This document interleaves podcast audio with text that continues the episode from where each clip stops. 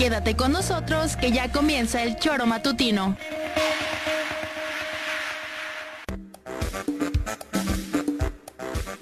Porque somos quienes alegramos tus mañanas. Interactúa con nosotros y búscanos en nuestras redes sociales como El Choro Matutino. Sintonízanos desde nuestra página web www.elchoromatutino.com y llámanos a cabina al 777-311-6050. De lunes a viernes, de 7 a 9 de la mañana, por Radio Desafío y también por Irradia FM 103.7. Somos la mejor revista informativa del país. Somos... El Choro.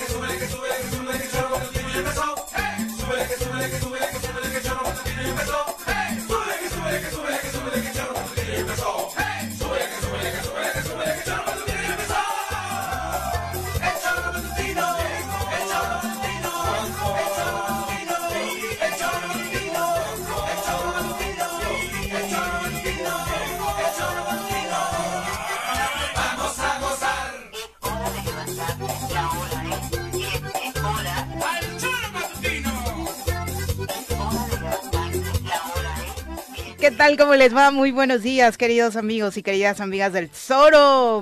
Bienvenidos sean hoy a través de la 103.7 de su FM.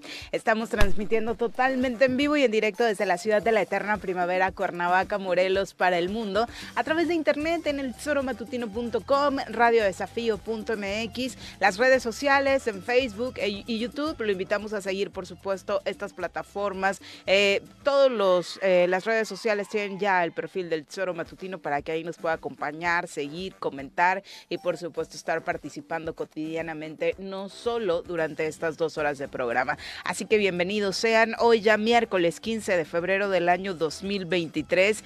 Muchas gracias por estar con nosotros. Estaremos comentando, por supuesto, eh, todo esto que ya un poquito antes de entrar al aire platicábamos, ¿no? Sigue siendo eh, Blanco por ahí, protagonista con sus pataletas políticas, eh, pues protagonista de lo que sucede en el estado de Morelos, aunque el señor Arrece no lo reconozca como su gobernador, pues ahí sigue dando la nota, desafortunadamente, eh, de forma negativa, ¿no? Señor Arrece, ¿cómo le va? Muy buenos días. ¿Qué pasó, señorita Arias? Buenos días a los compañeros de acá. Buenos días. No, yo ya dije hace mucho, bueno, ya un mes o que no, no, para mí no es, no es gobernador de Morelos. Y lo digo sin ninguna duda, además, ¿no? Y no es tampoco un jueguito, no, no, para mí no. Lamentablemente han sido cuatro años terribles, catastróficos, Morelos cada vez peor, por él, por culpa de él. Entonces, pues mi, mi mente y mi espíritu dicen que, que no, yo ya no reconozco a Cuauhtémoc Blanco de gobernador y si pasa por delante mío, pues pasa Cuauhtémoc Blanco y me vale tres pepinos. Que pase el individuo ese, ¿no? Nada más, porque si pasa el gobernador, coño, qué buenos días, gobernador. Pero si pasa Cuauhtémoc, ni, ni caso, ni caso, porque para mí es nefasto un individuo que está haciendo mucho daño a Morelos y lamentablemente, pues eso. Por eso no es mi gobernador y punto, cabrón. Mm. Y no es mi gobernador. Aunque sea, digo, algunos dirán, ¿qué? ¿qué ganas con eso? Pues gano mucho porque me libero yo ya me liberé, yo ya no tengo respeto hacia la em, investidura. ¿cómo se? investidura, cabrón. No hay gobernador. Ese es un tipo que está aquí y punto. Porque, ah, bueno, joder, está haciendo el ridículo. Lo que ha hecho yendo a México. Ay, ridículo, ridículo, Llorón. Porque una cosa es como me ocurre a mí, que cada vez lloro con más facilidad, ¿no? Por, por alegrías o por tristeza. Pero que no venga con ching... O sea ridículo. No puedes, no puedes hacer aquí las cosas, tienes que ir a, pedir ayuda, a amenazar desde México, a pedirle a, a Dan Ramones, o cómo se llama este güey. Dan Augusto. Digo, a Dan Augusto. que tampoco dista mucho, ¿eh? De no, bueno, por eso, que, vaya allí, que vaya con el otro presidente ese que tiene en Morena, que hace los negocios en Tepoztlán, que vayan a México a decir lo que tú no puedes hacer aquí siendo el gobernador, eso se llama inutilidad. Inutilidad. Eres un inútil. Pepe, ¿cómo te va? Muy buenos días. Hola Viri, ¿qué tal? Buenos días, buenos días Juanjo, buenos días pasó, al auditorio, gracias por acompañarnos, ya miércoles, mitad de semana, y pues en ese sentido me parece a mí que pues lo que lo que hace la estrategia de ir a la Ciudad de México Hombre, es ridículo, justamente en ese sentido, sabe que no tiene fuerza aquí, pero sabe que lo Es el respaldan allá, gobernador.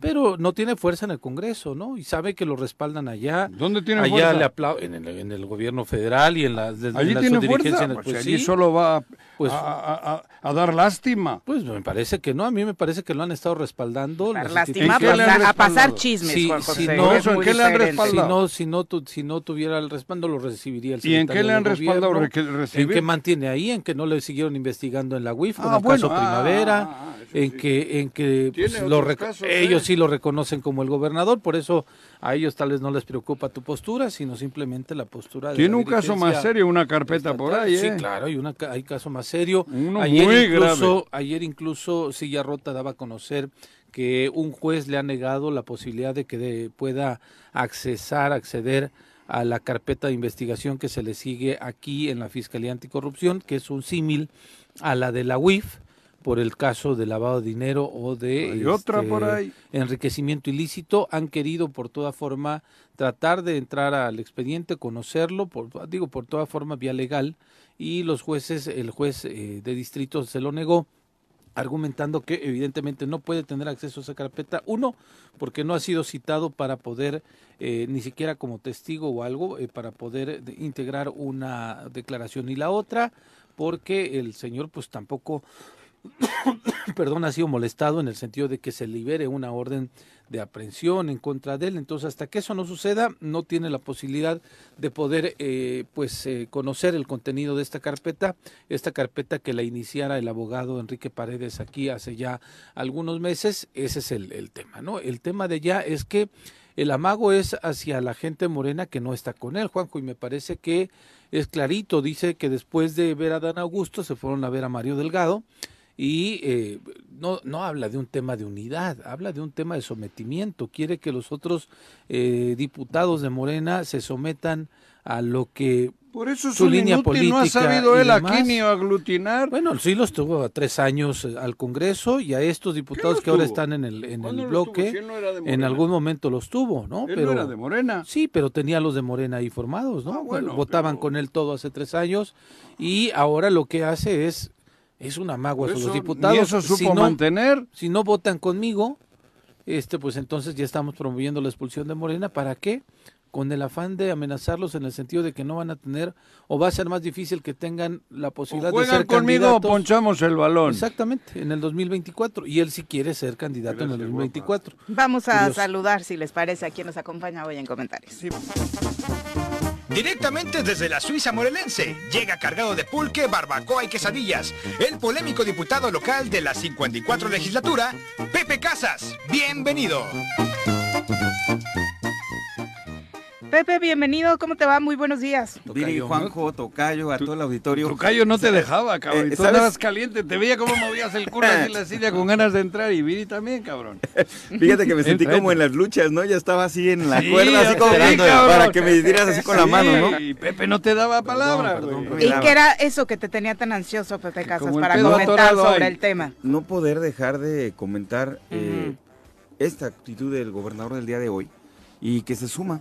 Tenemos un gobierno despótico, un gobierno ajeno a la gente y qué tristeza es que ese acercamiento que le ha dado el presidente hoy a Dan Augusto se vaya a utilizar para querer forzar. Te dije, ¿no? Eh, Adán Ramones. Joder, la cagué, güey. No, este, te van a llevar las orejas. No, no, no, yo al señor, a, él sí le tengo respeto, a Dan Augusto, por supuesto, ¿no?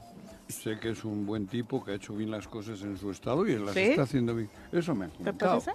Pero Digo, no, no, no, yo no lo Digo, conozco. porque para Morelos las noticias que hemos Ah, recibido... no, digo, por eso le respeto. Pero a él sí lo considero que es el secretario de Gobernación, güey.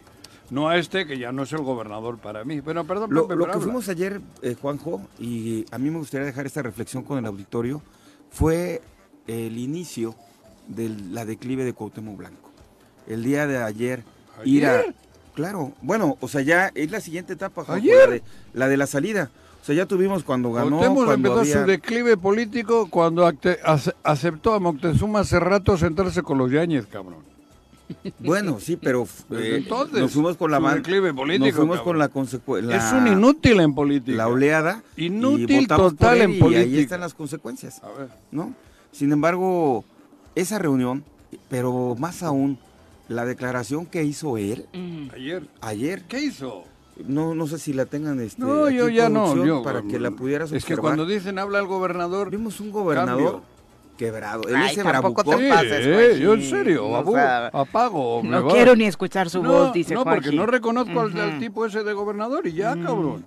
Bueno, Para mí pero no hay gobernador en También Morelos, hay que aceptar, punto, bueno, no es el gobernador que cumple los intereses de la gente y ni los ¿Y míos cuándo ha habiendo sido? participado. Es el gobernador constitucional, Dime jurídicamente detalle. es el gobernador. Un detalle, salvo alguna foto por ahí o alguna eh, póster, alguna algún eh, espectacular o algún trasero de un camión. Dime algo relevante que haya hecho en los siete años que lleva en Morelos. Robar. Bueno, eso es relevante para él. Para el pueblo hablo, para lo que decías. tú. Ninguno. Dime algo. Ninguno, mira. Pero es que nadie me dice, joder. No, ya ninguno. estoy harto. y, y, a ver, te voy a hacer un... Bueno, un- dígame un- algo de que haya hecho en siete años, joder, de una vez ya, cabrón, para que diga, ay, cabrón, Juanjo, cállate ya, güey. Robar, ofender. Mira, termino rápido. Eh, pasas por el, el libramiento de Cuernavaca. Ayer fui a- igual al Estado de México.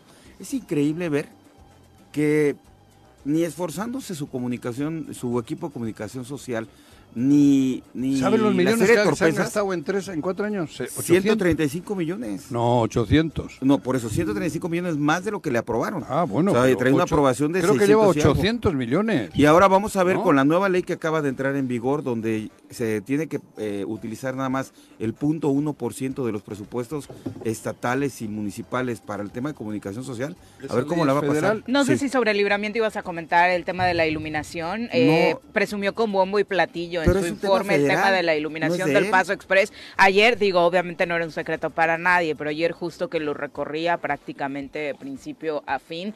¿Lo recorrías tú? O sea, sí, sí, Ah, sí. eh, el- apagado totalmente, peligroso, como siempre. Está la todavía, mitad ¿eh? del camino las lámparas no funcionan y se Son supone chinas. que las acaban de cambiar. Pero además no cumplen con la. ¿Cómo puedes presumir eso? Pero no son de él, no? ni eso. No, ni eso, Ah, Juanjo, bueno, pero no lo puedes es poner. federal, O sea, dijiste que gestionaste Joder, y que cabrón. inauguraste la pera Cuautla. Bueno, ahí está, Yo el gobierno veo- federal la terminó, pero acá ni siquiera eso. ¿Sabes qué ha hecho? Que me acuerdo, cambió el Zapata. Lo movió ahí, ahora lo tienen ahí arrumbado. Arrumbado y Le abandonado. ves solo de los testículos para arriba cuando vas por la autopista. Que lo que recordamos de ese cambio será la balacera con la que concluyó Pero- el evento. Ajá. Mira, Juanjo, ayer en, en- en la entrevista que da Cuauhtémoc, ya no ¿Dónde dio vimos... entrevista? Ya no vimos... Con la banqueta? banquetera, La sí, banquetera, las, que- las únicas, porque él no se va a atrever a hacer una A rueda de prensa aquí. para, claro. Entonces, Pues si eso. no lo reconoce como gobernadora que va a venir. Juan Pero Luis. podíamos hablar de fútbol, joder. Ah, ok. Ah, bueno, entonces llévatelo al pique. De eso- deportivo. de eso- Ah, bueno, el pique deportivo la tarde. Que casi con Bruno, de eso pero Bruno hablábamos. igual no le Oye, preguntaría. Que casi de eso ver, hablábamos ¿y por cuando no nos lo invitas? ¿eh? ¿Eh? ¿por qué no invitas al gobernador a que venga a este estudio? No, porque no es su gobernador. En calidad bueno, de que ah, por viene. eso dije al No, gobernador. Ah, al gobernador. ¿Al gobernador? ustedes. ¿Se puede? Yo ¿Se vale? Cuauhtémoc sí le invitaría, pero en el pique deportivo con Bruno. y- Bueno, habló Cuauhtémoc Blanco de esta solicitud de expulsión de tres diputados que dicen no están abonando la unidad de Morena en el estado de Morelos. Escuchemos parte de lo que mencionaba el no gobernador de Cuauhtémoc. de- Chíngate esa- reuniones de- entre los diputados de Morena. Eso es parte importante. Ahí nos fuimos este, a ver al presidente de Morena, Mario Delgado, para que estemos unidos, ¿no?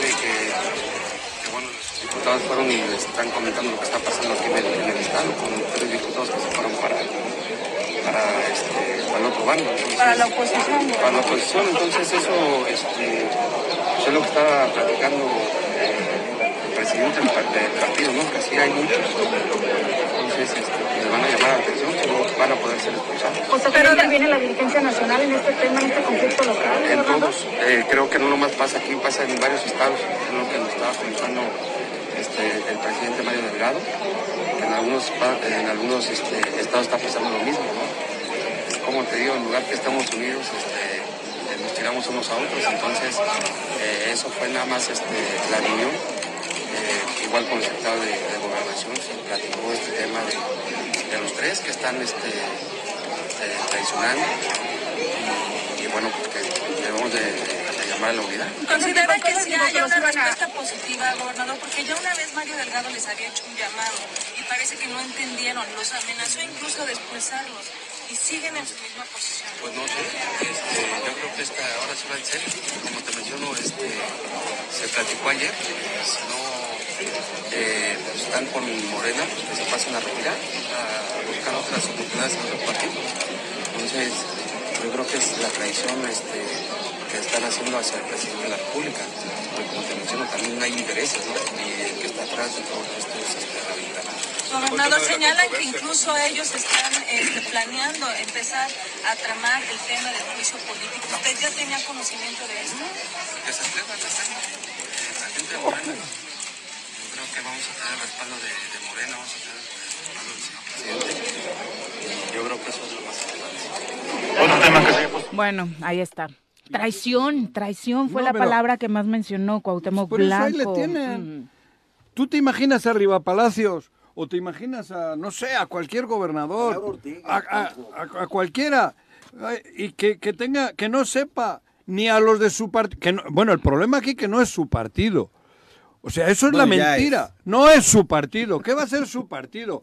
Este güey no ha tenido partido en su vida. Pero tiene el respaldo de su partido, de ese Bueno, partido no, que del llama suyo, dijo. De- claro. un Pero sector. para ir a Y del presidente Yo te hago una encuesta en Claro. Morena y el 80% no lo quieren ni ver. Pero tienen Entonces, la ¿quién mitad del traiciona a consejo. quién? ¿Eh? Pero tienen la mitad del consejo, Juanjo. Bueno, joder, el consejo porque lo abrieron. Es como abrir una churrería, Pero cabrón. esa es parte de Abrieron Morena. una churrería, cabrón, y hay un chingo de churros. Pe- Pero esa es parte de Morena. Ah, bueno, está bien. No, no, si yo no estoy el- defendiendo a el tema Morena. es que el presidente él dijo ahí que el presidente lo va a defender. Otra Fíjate vez lo dice Cuauhtémoc Sí, con eso. y- No, y dijo el presidente. El de la. República. ¿qué ha dicho? Claro, él dijo así en este audio. A la pregunta del Lo va a defender el político. presidente de la República. Fíjate que es, es- esta es la octava, novena, décima ocasión que va a pedir eh, Chichi. eh, Chichi a la, ella a la federación. Decía ayer- hace rato, pinche chillón. A mí me hubiera gustado ver a ese gobernador Eso es con lenguaje, esos ¿eh? diputados. Perdón, discúlpenme. No, no. Pero no puedo Con- a con- decir de otra manera. Eh, No te arreces. no me arreces. no, Fíjate que, ojalá decente. le hubiera dicho al, al secretario de Gobernación, oye, necesito lana para un puente en la autopista. Arregla el tema del Zapac. No, eh, ayúdame a financiar. El Zapac. No, ni Bueno, hubiera sido vir- Claro, verlo, esa ¿no? reunión Con hubiese estado bien. Oye, vengo por sí. el agua del Zapac, Comisión Federal. ¡Ah! Y luego de paso, oye, ayúdame porque soy un... No puedo yo. Porque soy medio sonso y no he podido, No he podido. tener la gobernabilidad del Estado. cabrón. Ayúdame. Pero ¿no? primero ayuda al agua, ayuda al Pero qué grave es que Vamos él vaya a pedir que dobleguen a diputados para que sean cómplices de él, de todo lo que está sucediendo en el Porque Estado. tiene miedo, porque él ya sabe que tiene ahí unas carpetas espectaculares, porque sabe que tiene la espada de Damocles en su cuello, porque en el momento en que deje de ser gobernador, está cagado, porque sabe que no tiene fuero, y ahí no le salva ni Dios. Como pasó en Puebla, ¿eh? En Puebla nombraron a un gobernador que no estaba en los cálculos, ¿eh? En, en menos de cuatro horas. Pimpón, ¿eh? Antes de que El verdadero miedo de este es, es dejar de ser gobernador y en ese lapsus, fíjate que se le ocurre a Paco Sánchez, fíjate que se le ocurra. Y pim pum, que den un madrazo en la mesa. Ahí no le salva ni Dios, porque ni el presidente de la República puede hacer nada. Porque además el presidente de la República no se mete ya en esas cosas. Antes andará metiéndose. Y Pero aquí quiero- palo dado no los quita ni Dios. Y Y, aquí ese es el verdadero miedo que en- tiene. mira, está cagado. Quiere caso- irse ya y no puede. Porque sabe que tiene 40 problemas de alto calado, de alto nivel. Y yo sí de quiero en- cárcel. en la mesa, Juanjo, ¿Para qué nos hacemos tontos? En el tiempo que fui legislador, eh, las tres o cuatro veces que nos mandaron a traer a gobernación con la ministra Olga Sánchez Cordero, que Ah, desde el inicio eh, ha habido esa ingobernabilidad en el Estado, esa falta de oficio político, jamás nos tiraron línea, como se dice. Jamás nos dijeron, jalen con el gober, esto. Pues Hubo aquí una- sí, porque quiso quitar al, al- al- Al al- fiscal. al fiscal. Aquí fue una línea tajante. Y Les quiten al fiscal el martes, pongo, ponemos el que yo les diga y tan tan. Y todos están amigos. Esa fue la línea más brutal que ha habido. Pero esa misma línea, Juanjo, ni siquiera la ha sabido capitalizar. ¿Quién? Y el gobernador. Nunca ha aterrizado un solo apoyo de ese tamaño para beneficio ni de su equipo y menos de los morelenses. Pero a, a Rabindr- Granat, que es Granat, ya no es Granat. Ahora, eso, Es eso que está haciendo él, grano. fíjate, Es yo ya pasé por un procedimiento de expulsión de Morena. De Eres malo, Juan. Cuando, eres cuando malo. inicio en la legislatura, que me vuelvo Porque igual independiente- sí es Granat por lo de granito, ¿eh? Porque yo creo que el granito que tiene Cuauhtémoc... Existe el apellido. Igual y está separando las Ah. palabras. Igual y cree que solo es Rabín el nombre, no sé, en su Ah, mente, igual cree que en es su Rabín mente y pasa Granat el ap- apellido. Puede ser, ¿no? Mira, para Salazar, empezar habría ¿no? que en su ver, mente pasan cosas extrañas. primero, es muy fácil ponerse el Ah, chaleco mira y la gorra y una playera color este morena y decir que eres de morena. Color guinda. Val- guinda. Valdría la pena que el gobernador exhibiera primero su afiliación al partido, para decir que es de morena, porque no sé si esté afiliado. Dos, Ah, los mismos yo estatutos mañana, del partido te, o- te obligan Tengo un a que no denostes a otro a compañero de Morena. Y él ya está denostando a Rabín, ¿no? Ya lo está haciendo partícipe. Pero no de- es a este Rabín, es al otro. Ah, Este es al otro. A Rabín es Granat. Granat. Está ¿De pidiendo... dónde será? Ese es otro. Porque el de aquí es Rabín Dranat y es nombre. Pero bueno, esto lo hace con la venia de Mario Delgado, ¿no? Sí, el sí. tuit que publicaba Mario Delgado diciendo este es un hombre que desde el minuto uno se puso la camiseta de Morena y luchó por los ideales de López Obrador, pues hace que después salga Cuauhtémoc a decir este tipo de tonterías vendiéndose como el morenista número uno. Y lo único que van a lograr es de que si con esas presiones y con el consejo y vemos a Ulises Bravo ya muy movido, ahí otra vez la incongruencia, el gobernador diciendo, esos que ya quieren hueso, esos carroñeros, y su hermano, ¿qué está haciendo? ¿No quiere hueso? ¿No se está apoderando de un partido Bueno, él mismo. o con el financiamiento del gobierno? ¿Y qué va a pasar? Que se van a aferrar a poner el candidato eh, cercano al gobernador y el movimiento de regeneración nacional en Morelos en el 24 ¿Y les alcanzará para que su hermano sea candidato en Cuernavaca? Claro que no. Por supuesto que no. ¿Por qué anda con esa bandera, eh? Por ¿Será que no? Anda con esa bandera. No me jodas. Muy por abajito, Ya pero me sí. comunícame con mi hijo. ¿Cuál qué? de todos? El- ah, menores de edad no pueden No, participar. no, pero para que me rente un departamento en, en Mérida, güey. ven. ¿Vendrían ustedes? Hacemos el choro. Te visitamos, te visitamos. No, porque la gente se ponga lista. Te enlazamos. Además, Y la otra es, si hay juicio político, el tema va... ¿Te imaginas, de- doña- obviamente la- tiene doña audiencia, Ceci? ¿no? Tiene ¿Quién es derecho para ir a audiencia, puede estar en el ¿Quién Congreso es como en el procedimiento normal del juicio Ceci, ¿cómo se político, pero después se doña tiene que ir al Tribunal Superior de gobernadora y de Justicia. alcalde de Y ahí el Tribunal Superior de Justicia, ¿qué papel va a fungir? ¿Eh? Ese es el tema. Sí, porque el juicio político lo, lo No político. inicia en el Congreso, pero quien determina la sentencia o la sanción es el Tribunal Superior de Justicia. Pero Y no ahí veríamos qué tribunal va, ¿no? Y también iría a chillar a decir, oigan, ahora hablen a Jorge Gamboa y Está haciendo todo este ruido, efectivamente, a ver, les digo lo del Chile.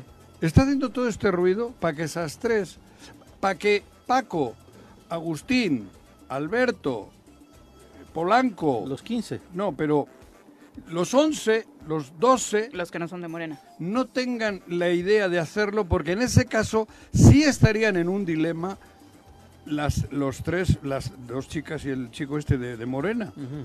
O sea, es esto.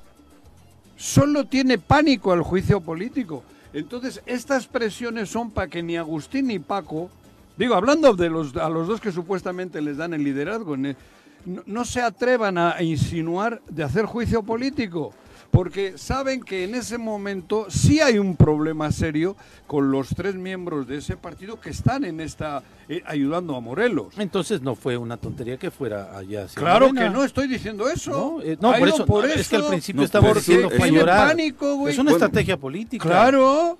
Y el decirlo Sí, claro, es una no es estrategia que van a política. correr, les Sí. están diciendo, pero les están diciendo a Paco y a, y a- bueno, a Paco, a- en fin, a los 11, Al bloque de los no diputados insinúen hacer juicio político porque ahí sí estos tres no van a votar con usted. Pero además desafiante, Sí, dice claro, a ver que se atrevan. ¿Qué? Pero aquí hay, lo que dijo Cuauhtémoc, No hay más a ver que se atrevan a hacerme juicio político, ya verán. ¿no? No, Ahí lo dijo. Pero hay que diferenciar lo que estamos, lo que estamos hablando de que haya ido a- de Chillón a México es un, un tema de Estado. En un tema de que no Pero fue a pedir nada. eso, no, no- no para- fue a pedir nada para los morelenses. Pero en el tema personal, por supuesto que es una gran jugada porque Sí, está blindando estrategia. su sobrevivencia. Claro. ¿Por qué, Juanjo? Porque ya hay tiempo en contra. Él tiene que definir antes de abril para En que junio se tiene que ir. Se tiene que ir. Entonces, sí, y pero el sabe proceso- que si no se va, pierde. Claro. Porque allí solo sirve si se va. Si es rentable políticamente. Solo. Si no se va, no sirve. Si se queda de gobernador, de no sirve. gobernador, Le dan el requiem pases o cómo se Sí, llama. a, a mí me queda ¿Cómo le claro. Oye, el- pero ya llegó una disyuntiva que en las dos no es el mejor camino. Se queda ¿Eh? de gobernador, Y ya no le funciona. Se sale de gobernador, se queda sin fuero un rato, que ojalá las autoridades Pero, este, Pa- Si estatales... se queda sin fuero, se queda sin fuero. Sí, claro. federales, Pero ahí es donde interviene el Congreso, solo el Congreso. Porque ahí intervendría el juicio político. Y les está metiendo miedo a Paco y a, y a- y a Agustín, no a los tres de a ellos. Amigos, si quieren seguir teniendo ese espacio de 15, si me meten juicio político estos tres, a huevo que los alinea el presidente de la República y la Secretaría de Gobernación. Eso es el mensaje Ese es el de mensaje, ayer. es correcto. Claro. Mientras tanto van a seguir los 15, ya no hay, ya no hay remedio para eso. Pero ya no le importa, porque él se va en junio. Porque si no se va en junio, y esto lo digo con conocimiento de cosas, si no se va en junio, se devalúa. Ahí es donde le puede hacer Andrés Manuel, ahora sí te quedas con tu pedo porque ya no me sirves. Y pierde la gobernatura. Pierde en- todo, ahí es donde vendría el Claro. verdadero pedo. Él, y él, él y sus asesores saben que tiene que lograr que no haya juicio político. Que, que perdiendo el fuero no tenga el riesgo ese. Y que tiene que Y lograr tan, ser blindado, estar blindado si no con tuvi- fuero. Claro. Y es por ello que el principal interesado en tener un hueso en el 2024 ¿Es él? es el gobernador. Claro. Es él. Pero además, ¿sabes qué? Ya llegamos a un momento... Porque por sabe que tiene delitos. Sí, claro. Yo, a mí, yo no tendría ningún pedo. Háganme juicio, cabrón. Sí, Que me hagan. Por eso decía que... Pero él no, ya- porque él sabe que tiene una. Y tiene una carpeta ahí dentro de AUPA, ¿eh? De AUPA. Insisto, por eso Que la decía tienen paradita. que ya inició... Que ya saldrá el peine. que ya inició un gobernador preocupado. ¿Por qué, Juanjo? Porque ya hay fecha, ya hay término. Ellos pensaron que nunca iba a llegar este momento Pues que, en el cual ya estás viendo que ahí está el, boy- Ahí está el peñón, ¿eh? Pero Ahí junio. es-. ¿eh? Nada más porque no ha salido nadie como él que diga voy a meter a la cárcel a Cuauhtémoc. Sí. Ah, que tal vez ya le estamos dando la idea a algún este que quiera hueso en el 24, pero, No, pero. este ya se van. Estos ya se van, les queda mes y- año y cacho. Y los veo con la misma soberbia impresionante. Al otro que está ahí con el capitán Guarneros, este Santomé, lo veo con una soberbia como inquisidor, como el eh, portador de la verdad. Es un tipo que, que maneja la seguridad pública del Estado y no puede hablarle así a los ciudadanos de Morelos. Pues es que él es el coordinador. Sí, pero e, es, un- es una barbaridad. Ya se van. Sí, ¿Y estoy saben qué? También traen sucio la espalda. Ah, la espalda, hasta la espalda. Y, y Sí, ¿sabes yo creo qué, que sí le salvé. Este gobierno, y, y terminando el comentario que sea de libramiento, vi cerca de 7, 8 anuncios espectaculares con el tema del informe y ninguno solo, ninguno solo con una información trascendente, Pepe, y no vi uno solo donde él estuviera cobijado con los empresarios, con la ciudadanía. No, el último que de verdad, les mando al rato una, una foto, ¿verdad? que es una vacilada, el que está frente a la autopista ya para salir a la Ciudad de México, que es un fotomontaje donde está él montado en una fotografía anunciando, o sea, ni siquiera hay la fotografía Real. de testimonio donde digas apoya a los transportistas y estoy con líderes transportistas, o, no la hay. Entonces, el vacío que se ha generado el día de hoy en el estado de Morelos Perdón. es perdón. grave. Su principal activo político social que tenían en el gobierno la escondieron y era su esposa.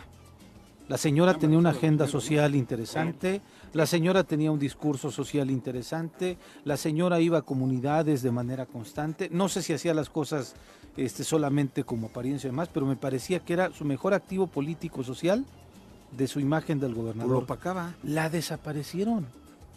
Ya no la pusieron en ningún lado. Y ahora que salió en los videos, está embarazada. se nota que la grabaron en un solo día, porque todos los videos donde sale la señora, la presidenta del DIF, sale con el mismo vestuario en los, en los videos.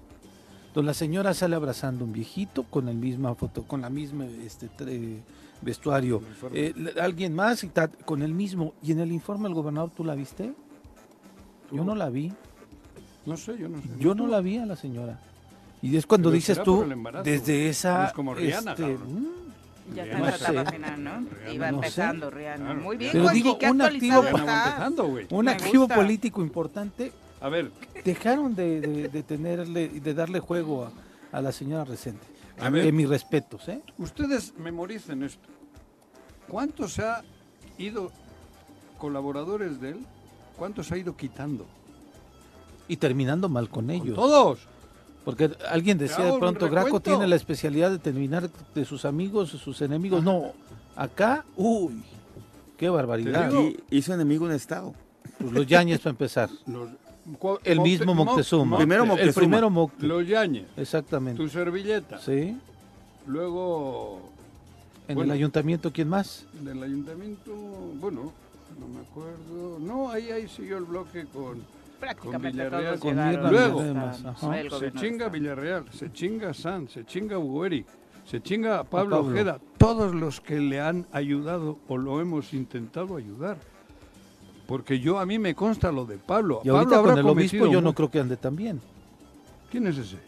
Pues el que lo acompañaba a las marchas, Ah, no el que lo sé. apoyaba, el que lo recibió a que hiciera su huelga de Su hambre. huelga de hambre. Pero le daban taquitos en el baño. No, ahí no me metí, ¿eh? Le daban taquitos en el baño. Cuando No, iba al baño, Cuauhtémoc, le daban bueno, sus No, yo sí meto al obispo Pero, como parte y- de sus y se me aliados y de los que lo algunos en el camino, hay Sí, muchos seguro, más, seguro. ¿no? Eh, A todos. El hace- árbitro. ¿eh? El árbitro. Bueno, esos eran achichincles. Hablo realmente gente Su que ha equipo. Que estado... aportaba. que aportaba y le, le, le, le ayudaba, ¿no? Alcalá y, y eh, joder, este Pues chico mucha gente entró por chamba, ¿no? entró por chamba, güey. Joder, Jiménez, el de las pantaletas. Ah, ya me había olvidado de él. Jiménez. Fidel, sí. Fidel, que Ah, era un defensor, Ah, cabrón. sí. Pero también Sí, era por chamba, Por no, chamba, no, a mí por no me chamba, por parece el que hermano, sea del grupo. el hermano. Parece que porque dar bien ayudar. falsifica las firmas y ahora están en un Y proceso. ahora está en una bronca. o sea, qué chinga. Rubalcaba. Rubalcaba, La misma, bueno, la de la Margarita. lotería, pero ya se reconciliaron. No, Margarita nunca fue así. Margarita nunca se fue.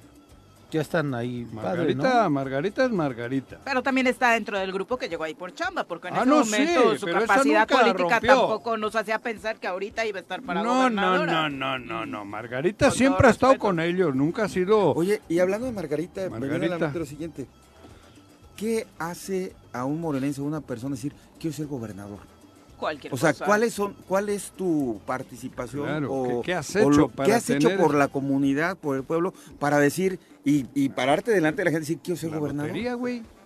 Pues sí, pero... Toquen la. toca Pero es Que si, cierto, los- lo- está gobernando Cuauhtémoc Blanco, a cualquiera Ah, se le va ah, a ok, ocurrir, Pepe. ya O entendí. sea, Viri tiene toda la razón. Ya con eso, ¿ah? Es el principal argumento. ¿Tú no quieres ser por cierto, gobernador, habla- yo sí quisiera ser gobernador, pero no ahorita.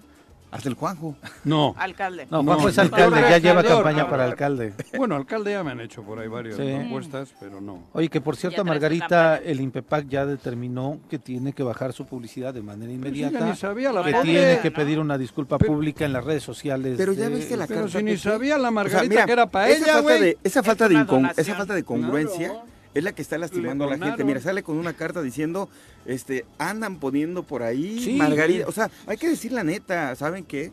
Pues me emocioné, infringí, la voy a bajar, la regué, la embarré. Pero y ¿cómo me va- crees? Pero Si ¿cómo quieres tú, embarré. este... Es que ella dijo que desde diciembre ella mandó un ya voy mail. conociendo nuevas palabras para que no se digan Hubo- No, no, altisonantes. En diciembre mandó un mail no diciendo que ella no había sido. Ella dijo que no había Cuando sido, estaban ¿lo en crees? vacaciones en el INPEPAC, ella mandó, porque eh, los, los espectaculares empezaron en octubre. Yo nada más quiero ver ¿No? qué simpatizante le va a meter ¿Sabes qué 25 me han dicho para que pagar un quién anda también queriendo? ¿Quién tú? El del agua. Jaime Jaime. Juárez. Ya te habíamos dicho. No, ya me habían dicho, ah, No, ustedes me dijeron. Él, a ver, Ah, Juanjo, Yo no. creo que él quiere ser senador. No. Ah, bueno, le pega, ya le anda. Oye, sí, pero anda, es que él no quiere. tiene, ¿eh? Él no quiere, él tiene que ser, cabrón. Ah. Porque tiene que estar blindado con fuero también después de la embarradera, Piri, que tiene allá en la, en la En la Comisión Comisión Estatal de la del Agua. Ah, O sea, el pedos. boquete que Jaime- hay ahí, llama. en las licitaciones, en todos los tanques, en lo- todo lo que hay ahí, este, va a salir O sea, que hay que ser, hay que ser corrupto para... Ah, tú has preguntado qué requisitos necesitas para querer ser aspirante a la gobernatura con este grupo. Ser cínico. Y corrupto. Cínico sería un primer cali- una no, primera corrupto, requisito. ¿no? El primero igual es ser Primero corrupto. cínico luego Tener la habilidad para ver quién está y que no te cachen, ¿no? Mira, mira. Bueno, ya son las 7 con Eso 34 es de la antagónico mañana. con lo que dice Andrés Manuel, ¿no? Nos vamos a una pausa. No a esto, sí. no a esto y no a esto, dice Andrés Manuel, ¿no? Pues acá es este, no hay bronca, Es no hay sí a bronca, esto, no sí a esto. No a mentir, esto. no robar, no traicionar. Esos son los tres. Que se entere Mario Delgado. No, que hombre. alguien le avise. ¿No? Son las 7 con Que 35. se entere Andrés Manuel. Mario es lo Ay, mismo. no sabe Andrés Manuel. 7 con 40, gracias por continuar con nosotros, Vicky Metió otro recurso. contra lo del presupuesto, ¿no? Pues Sí, apeló el la designación, de- pero pues sí, ya claro. se ve complejo que pueda suceder otra cosa. Pero metió otro recurso, Sí, el de Samuel. inconformidad, el de inconformidad a partir de la resolución de la Suprema Corte. Joder, cabrón, Entonces, este y está Samuel, ¿eh? anunciando que algunos municipios también van a recurrir, pero principalmente por este fondo infraestructura med- este, para municipios. Ah, están queriendo hacer ruido para... Y alargar lo más Claro. posible, aunque no les va a salir con esta última jugarreta. Vicky Jarquín, buenos días. Dice a través de sus comentarios, Juanji, tomas algo antes de entrar al aire, aunque sea un tecito caliente, te va a caer pesado tanto coraje en No. Pero si no estoy yo, yo coraje. ¿Qué le coraje traen- yo? Le traen sus galletitas, Vicky, no te preocupes. No. Chacho Matar, saludos, querido Chacho. Arnal, te manda un abrazo fuerte, Pepe Casas, eh, don Chacho Gracias, Matar. gracias. Virginia Colchado, bueno, ya le mandábamos saluditos. Vamos ahora a entrevista. Ya nos acompaña en cabina Omar Israel Albavera Vázquez, secretario de Desarrollo Sustentable y Servicios Públicos de Cuernavaca. Bienvenido, muy buenos días. Hola, buenos días, buenos días a todos. Mi querido amigo. Aquí, pues ¿Cómo estás?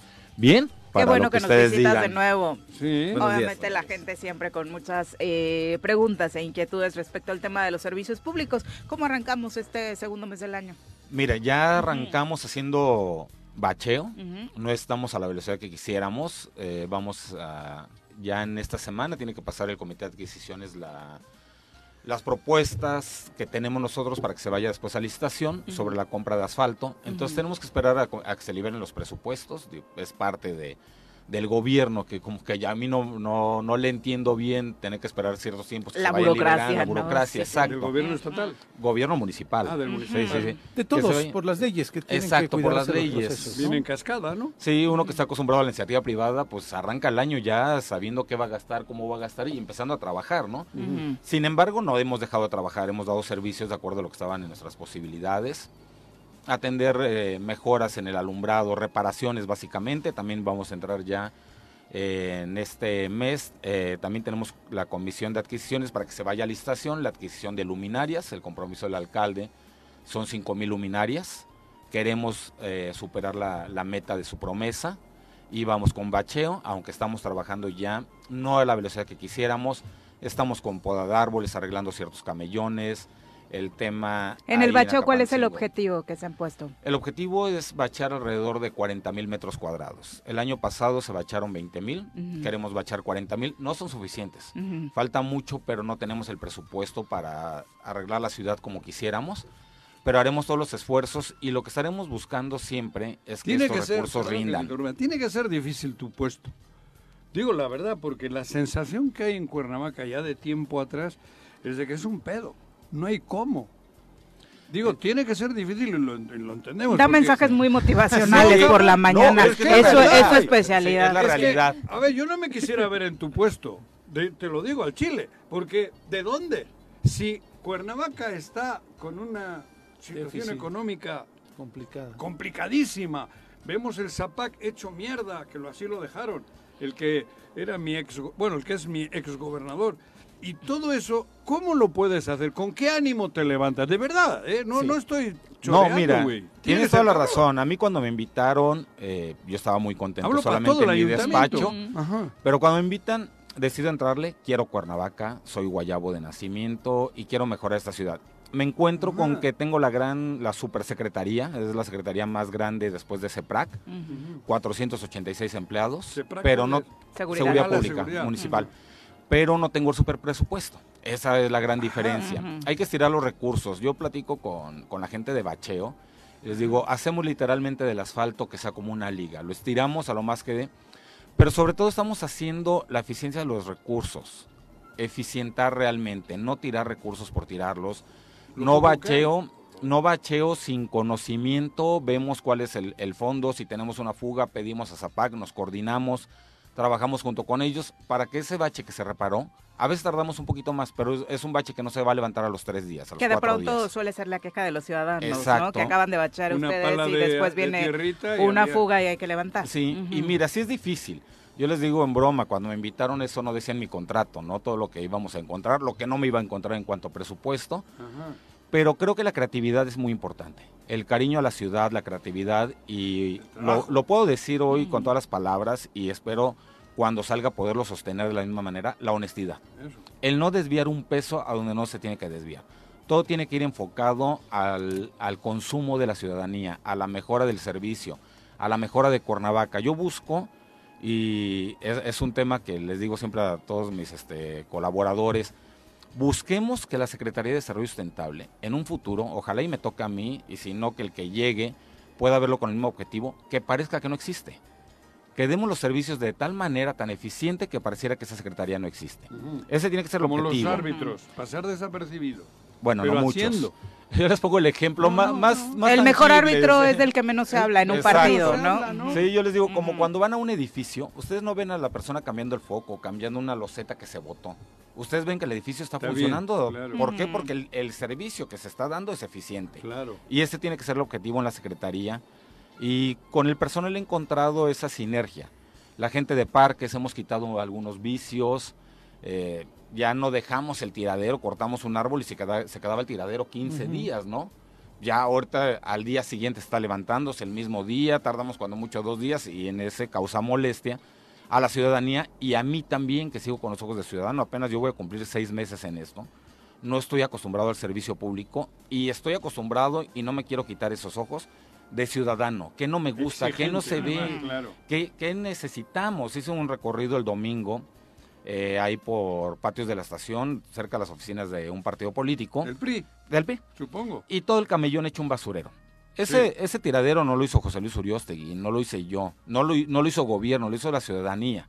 Sin embargo, lo tenemos que atender. Sí. Y es un llamado también a la ciudadanía, contribuyamos a la ciudad, denunciemos también, podemos hacer la denuncia anónima y busquemos castigar a quien no entiende que esta ciudad la debemos de cuidar. No habrá recurso que alcance, no puedo poner un barrendero atrás de cada ciudadano.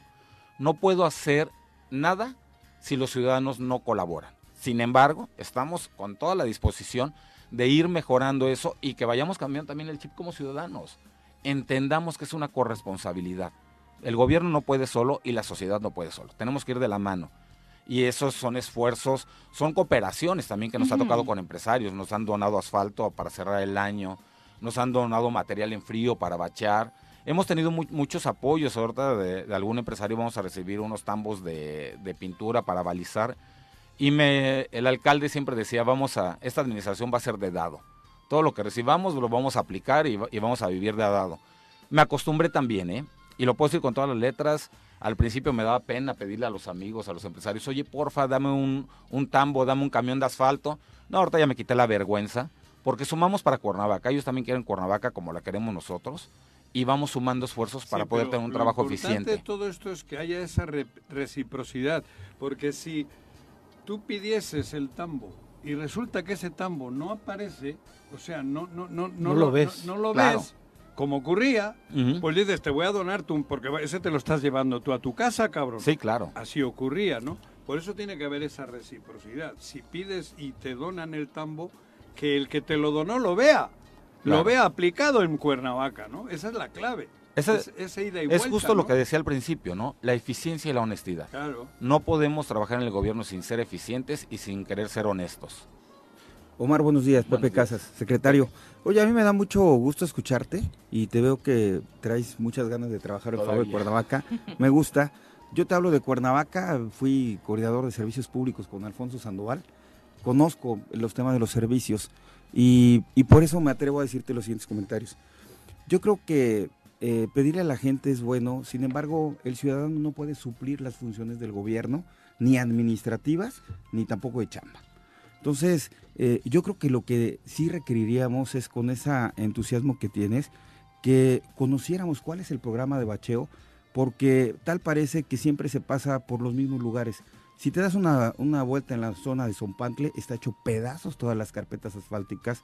Eh, te sugiero, además del bacheo, se tiene que calafatear porque se ¿Qué filtra. es eso? Calafatear es, este comprar chapopote, es chapopote, ¿Cómo se se- pone a cómo calentar llamado? y con, Calafatear. con este calafatear y con las cubetas calientes rellenan todas las fisuras de los pavimentos para que en el tiempo de lluvias el agua no se meta y dañe los cascos de los asfaltos porque casi el 80, yo creo que 80% de las carpetas asfálticas de la ciudad están, están lastimadas. Entonces, Eh, también te quiero comentar que con el cabildo, si tú le expones la grave situación que hay ahorita eh, en cuanto al bacheo, porque impacta directamente en accidentes, en los, que circulamos, con el daño a los vehículos, con las demandas, digo, no sea, ya se puede demandar a, la ciudad por el tema de los daños de los baches. Si el ciudadano se atreviera a hacer la demanda, yo creo que ahorita Cuernavaca estaría también en números muy rojos en cuanto a esas denuncias. Pueden pedir una, una participación extraordinaria debido a la, a la gravedad del tema del bacheo y se pueden autorizar dos o tres millones de pesos para compras inmediatas de asfalto, porque si esperamos la licitación, eso va a estar terminando dentro de dos, tres meses y la ciudad sigue, sigue paralizada. La otra, el tema de la basura. La basura, si tú vas al centro de Cuernavaca, sigue estando sucio, ya no hay esas, esas eh, brigadas de barrido que a las 6 de la mañana limpiaban toda la ciudad. Tú transitas a las 7, 8, 9 de la mañana sobre la calle Guerrero y está hecho todo un cochinero hay unas, hay unas macetas que donó en su momento Javier Estrada, ya están hechas pedazos, ya cumplieron su, su vida útil. ¿Por qué no las retiran? Ahí se, la gente pasa, se lastima con lo, eh, lo oxidado. Era cuando repartía dinero en el Zócalo. Sí, entonces yo creo que valdría la pena. Tienes gente muy valiosa ahí en servicios públicos que conoce la ciudad y que lo sabe hacer perfectamente. Y una sugerencia más. Ya al principio de la administración, eh, con Gerardo Abarca, director de servicios, eh, encontré, venía yo caminando eh, en, mi auto, en, mi auto en el mercado Adolfo López Mateos y estaban bacheando con fresado.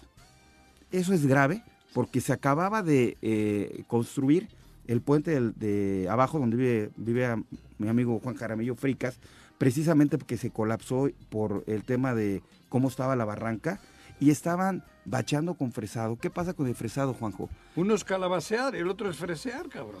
Ese sí es más El fresado es, es, lo que se levanta de, del, pavimento, pero cuando tú lo pones, te sirve momentáneamente, pero cuando lleva la lluvia se lo lleva y se va a los drenajes y en los drenajes, ¡pum!, te a los drenajes. Yo le pregunté en ese, ese momento a, a Gerardo que por qué lo estaba haciendo y dijo, es que no hay dinero y hay que ayudarle a la ciudadanía. No puedes hacer en un, en un tema de querer resolver, dañar más a la ciudad, porque a lo mejor el ciudadano lo ve, pero quienes sí conocemos cómo es un servicio público, sabemos que le está rompiendo la torre a, la infraestructura de la ciudad. Entonces, eh, qué bueno que tienes ese ánimo, pero sí habría que puntualizar algunas cosas y tus trabajadores de servicios públicos, que les mando un saludo a todos ellos, saben cómo meterle la mano a las jardineras, saben cómo meterle y hacerlo. no, entonces este, pues priorizar y urge. Sí, urge. Mira, te agradezco y ojalá nos podamos sentar tú que tienes la experiencia. Yo soy arquitecto, conozco parte de, lo que es el tema de la construcción y el fresado es algo que a partir de que entré quedó prohibido. Ya no lo podemos hacer. Porque sí, literalmente es gravilla con restos de chapopote, pero no te sirve para lo que tiene que servirte. Hoy buscamos la forma de aplicar eh, los baches. Al día de hoy, de los que me ha tocado hacer, no se ha levantado ni uno. Hemos cambiado esa dinámica. Hemos buscado, y lo que decía, ser eficientes. Y como tú dices, no es tapar el hoyo para que después nos genere otro problema. Es hacer bien las cosas. Porque ese tapar el hoyo con un fresado, estamos desperdiciando horas hombre. Y esas horas hombre cuestan. Y le cuestan a la ciudadanía. Y es un tema que no nos podemos dar el lujo ahorita. Y sí, debemos tener, por eso estamos en, un programa ahorita de un bacheo, se puede decir, lento, que estamos utilizando, estamos bacheando alrededor de 140 metros diario, para no esperarnos hasta que salga el tema de la licitación. La licitación yo creo que ya nos llevará a lo mucho un mes, y en cuanto salga un ganador, buscamos, la, bueno, tenemos los, machotes de los contratos y órale, empiezan a suministrar en lo que firmamos el contrato, porque la firma, tú lo sabes bien, va a tardar otro mes y medio y si nos esperamos a esos tiempos va a ser un tema muy complicado, ¿no? Ya ganó, ya está, eh, ya está la licitación, empiezan a surtir de fiado mientras y después vemos cómo te pagamos y después vemos tu contrato, pero es el que gane también tiene que sumarse a la sinergia de trabajar por la ciudad. O sea, sí es urgente. Y sí, tienes toda la razón, yo lo, he comentado también. Va a llegar el momento que los empresarios y mis amigos a veces ya ni me quieren contestar el teléfono porque les voy a pedir algo. Pero va a decir, oye, yo estoy pagando mi predial, estoy pagando mis impuestos. Por lo pronto ellos entienden la necesidad de, de, la ciudadanía y no deben de suplir nuestras funciones, no deben de suplir nuestro presupuesto. Oye, Por Omar, eso. y- y Eh, que sobre la basura nada más comentar, eh, Fausto Miranda a través de las redes Hombre, sociales Fausto, nos dice, eh, comentarle a Pepe Casas que sí hay barrido manual, yo como vecino lo he visto desde las 6 de la mañana, lo que pasa es que la ciudadanía tira basura a cualquier A hora, sacan la basura a toda hora y la A verdad es que es muy desesperante para quienes sí cumplimos con el, eh, los horarios, invito al dice, Zócalo, ¿eh? el camión pasa dos veces al día y de pronto ni así cumplen, él es eh, empresario. El Zócalo es del Sí. gobierno. No, bueno, el Zócalo tiene El razón, el centro histórico, ¿no? Sí. Sí. Oye, Omar, ¿y El qué van a hacer Zócalo con el...? patio trasero Vi de que bajaron el ovni ahí en, en ¿Que ni Tlaltenango. lo llenó? Se va a remodelar esa glorieta. Ajá. Va a haber una glorieta en, en honor a los 12 pueblos originarios de Cuernavaca. ¿Dónde? Eh, la glorieta de Tlaltenango. Tlaltenango. Ah, aquí arriba. En la Sí. glorieta, ya ves que el- está el famoso ovni que Sí. puso Sí. Luis Flores. Sí, el tema de esas luminarias ¿Dónde está siendo muy costosa. La reparación, el, el mantenimiento. Entonces ya no se van a poner los eh, superpostes. Se va a iluminar de otra manera y se va a remodelar con una inversión menor. Eso lo maneja Obras Públicas. Pero la idea es que le demos otro rostro. Era una glorieta ya abandonada. Se empiezan a trabajar en, en ciertas cosas. No alcanza, pero no podemos ir tras, tras la justificación. Tenemos que avanzar en Cuernavaca. Alcanza o no alcanza. Para eso nos rentamos. Y cuando yo llegué yo sabía las necesidades que tenía Cuernavaca. No sabía a la falta de presupuesto que me iba a enfrentar, ¿no? Pero sí sabía las necesidades y así decidí entrarle. Y, y yo no puedo decir hoy, no se puede por esto. Tenemos que encontrar las formas como sí se puede. Como ciudadanos Sí. estamos acostumbrados al cómo es que sí, si ¿no? Desde que se inventaron las excusas se acabaron. Sí, los- claro. Digo, tenemos mil Lejos, cosas ¿no? de decir. Claro. Todas estas razones nos dejaron atrás. Sin embargo, hoy estamos para solucionarlo. Y, y vamos a entrarle con todo porque la, la idea, cuando termine esta administración, la cara de José Luis Uriostegui debe ser limpia. Mi cara como servidor público y como ciudadano debe ser limpia. Yo no voy a poner lo que me costó tanto tiempo construir Prestigio. de prestigio como arquitecto, lo voy a poner en tela de juicio por un año, dos años de un, de un trabajo pasajero, ¿no? Sobre todo cuando fue tu propio sector el que te propone para Si ocupar hubiese sido cargo, futbolista ¿no? igual, cabrón. Sí, sí, sí. La reputación de los futbolistas tampoco Exacto. es la mejor, Por ¿eh? digo. Supongo que no le preocuparía Y tanto. Y además lo más sí importante debe ser, más de la imagen de José Luis y la tuya, la imagen de la ciudad, ¿no? Que Claro. eso con ello hablaría del trabajo tanto de José Luis como el difícil, ¿eh? tuyo.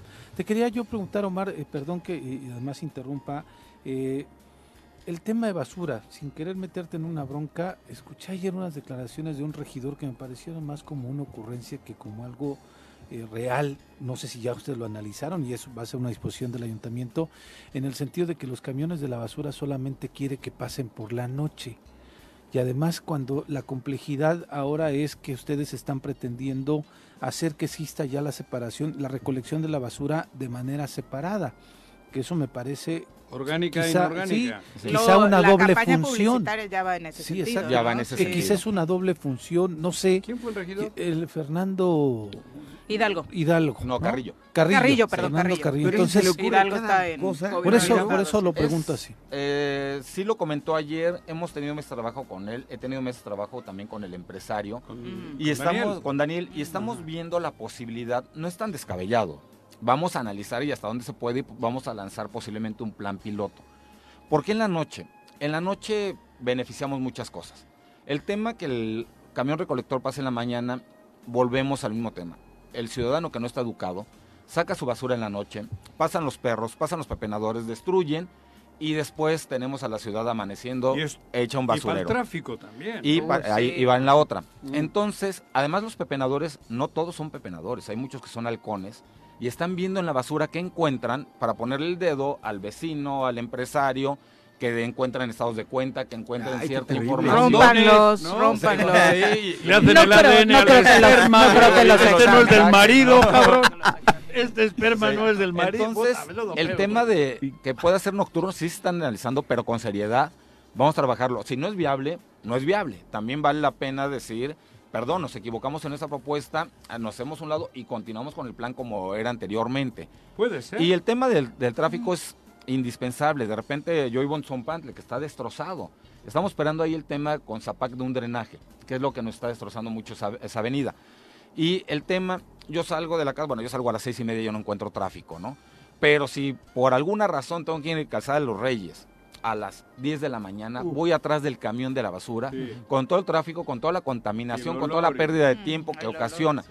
Si, el cami- si lográramos encontrar el mecanismo para que la recolección fuera nocturna, el tráfico es menor y Claro. podría ser más ligero en ese sentido, contaminamos menos, tenemos la, la ciudad menos sucia, para el ciudadano Se es más práctico. más rápido. Sí, exacto, y para el ciudadano es muy práctico sacar su basura cuando llegó del trabajo y esperar que pase el camión y no cuando llega del trabajo lo saca y al otro día va a pasar el camión.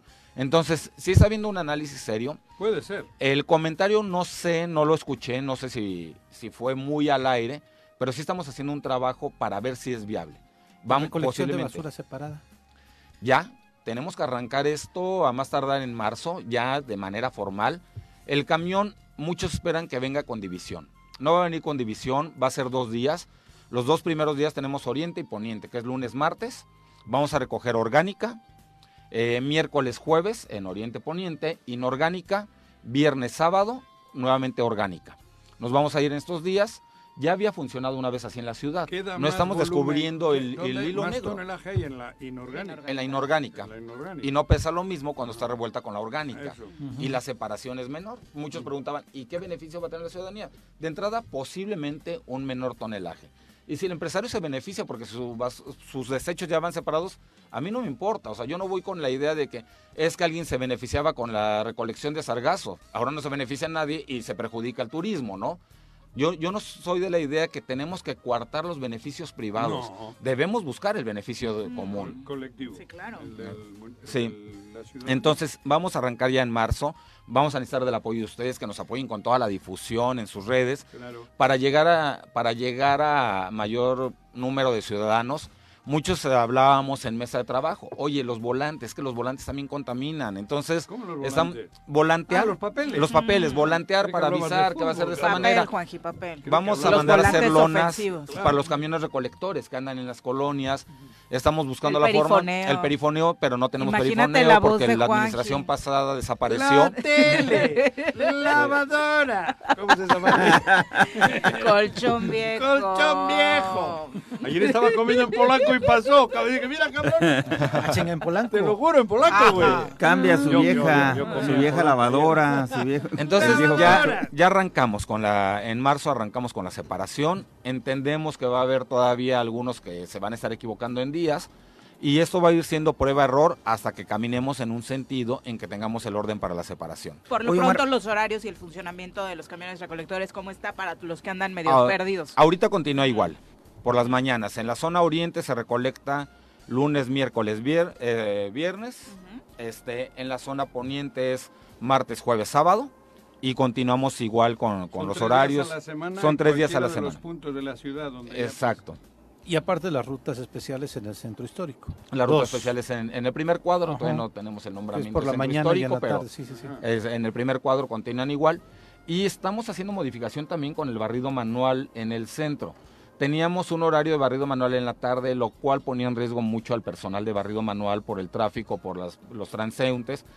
Entonces, estamos haciendo ya, re- recorrimos ese horario y que se enfoquen más en el nocturno y en el matutino.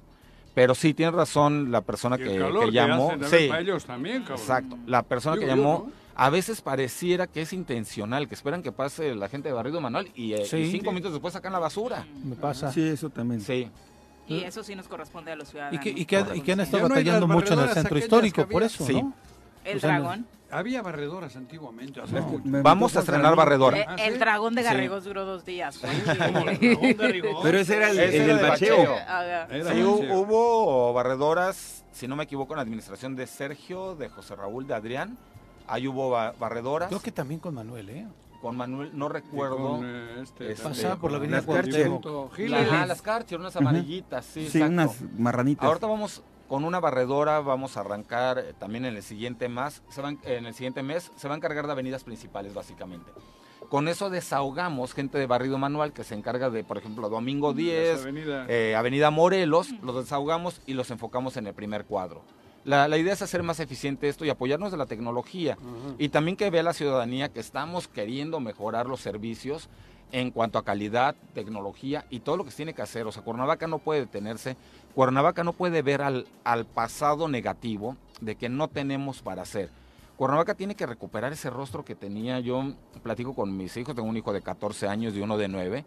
Y platico es que Cuernavaca era el Beverly Hills de México. Todos los ricos querían venir a vivir aquí, querían tener casa, todos venían de, de turista. Era intransitable el fin de semana de la cantidad de feños que nos Corría llegaba. el champán en Taís como locos, Sí. cabrón. Es- es los recuerdos de Taís, de Azul. Sandón era feliz con el Taís, güey. Oye, Me hablaron. Y luego empezaron a llegar exiliados como Cuau y Juanji. sí.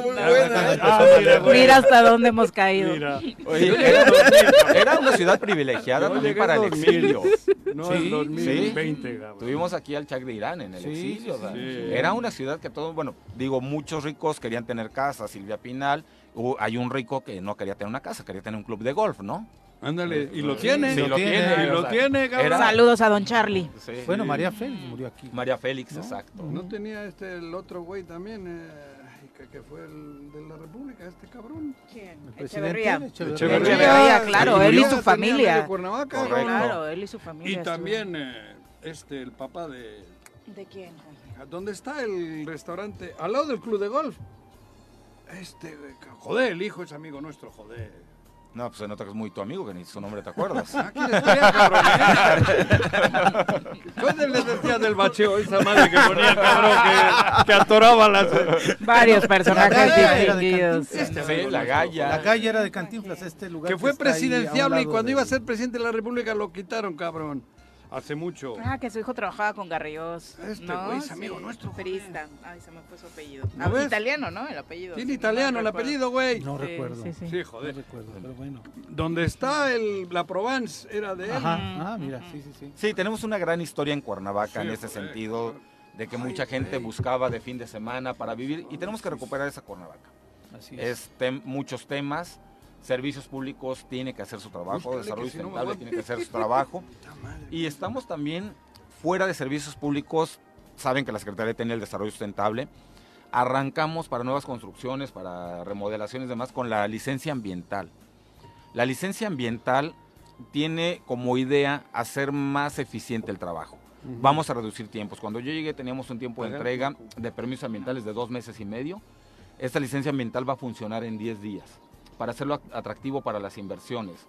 Pero además esta licencia ambiental vamos a proponer, bueno, vamos a condicionar al uso de ecotecnologías en las construcciones nuevas, calentadores solares, celdas fotovoltaicas.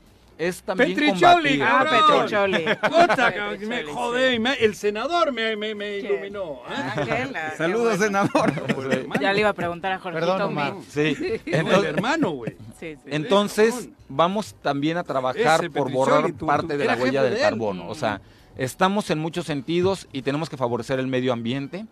Y esto, digo, los constructores estarán felices, pero el, el cliente final del constructor va a ser el más feliz con los ahorros que va a tener. Y haremos de Cuernavaca también, buscaremos acercarnos a tener una ciudad verde con los nuevos permisos. Te doy una sugerencia. Adelante. Uso Otra. de suelo, échale un ojo al uso de suelo porque te están metiendo unos golazos, ¿eh? Ten mucho cuidado en uso de suelo, cómo se están autorizando ahí las subdivisiones, cómo se están utilizando el uso de suelo, se está violentando en algunas este, localidades, bueno, algunas colonias. Y segundo, eh, todas las, lo, recuerda que el el el- los estacionamientos públicos ya se aprobó la gratuidad. Entonces, una checada en el número de cajones de estacionamiento y que no se cobre. No, Sí. pero eh, ahorita que está en, en uso de suelo, Pero se no puede volver a depende de su revisar. No depende de mí. No sino- depende de no. su área. Ese es Sus desarrollo ¿no? urbano Te voy a y, hacer una ser- recomendación, y obras Pepe. Ah, voy a leer. públicas. Es que como. Sí, no, es des- Ah, no, desarrollo sustentable y servicios públicos. Pues yo no creo que ya te quiera hacer No, alcalde. es que sí, te quiere hacer alcalde. candidateando, ¿no? Finalmente. No, no, no, si con esto no puedo. Pero con esas ganas que tiene por Cuernavaca, Si hay parte ¿no? de la ciudadanía que quiera conocer sobre los servicios, que tenga alguna duda o alguna denuncia, ¿dónde puede contactarlo? Tenemos nuestras redes sociales y le, en Twitter, en Facebook, y les voy a dar el teléfono de la oficina. Ujú. Hay un teléfono para llamadas de quejas. Sí, claro, Sí, para sí, que ahí sí, sobre claro. todo se puedan hacer denuncias sobre Y los está el servicios, ¿no? 070, el Ujú. SIAC, Ujú. y el teléfono de la oficina. ¿070 qué es? El sistema El- interno del ayuntamiento, Ah, donde puedes hacer tus denuncias exactamente o Ah. solicitudes de que la luminaria no está funcionando. Del ayuntamiento, sí, ahí es donde vienen. otro, el- No, este es para asuntos Mira, exclusivos. el de la oficina es triple siete Ujú, ujú. 100 0594.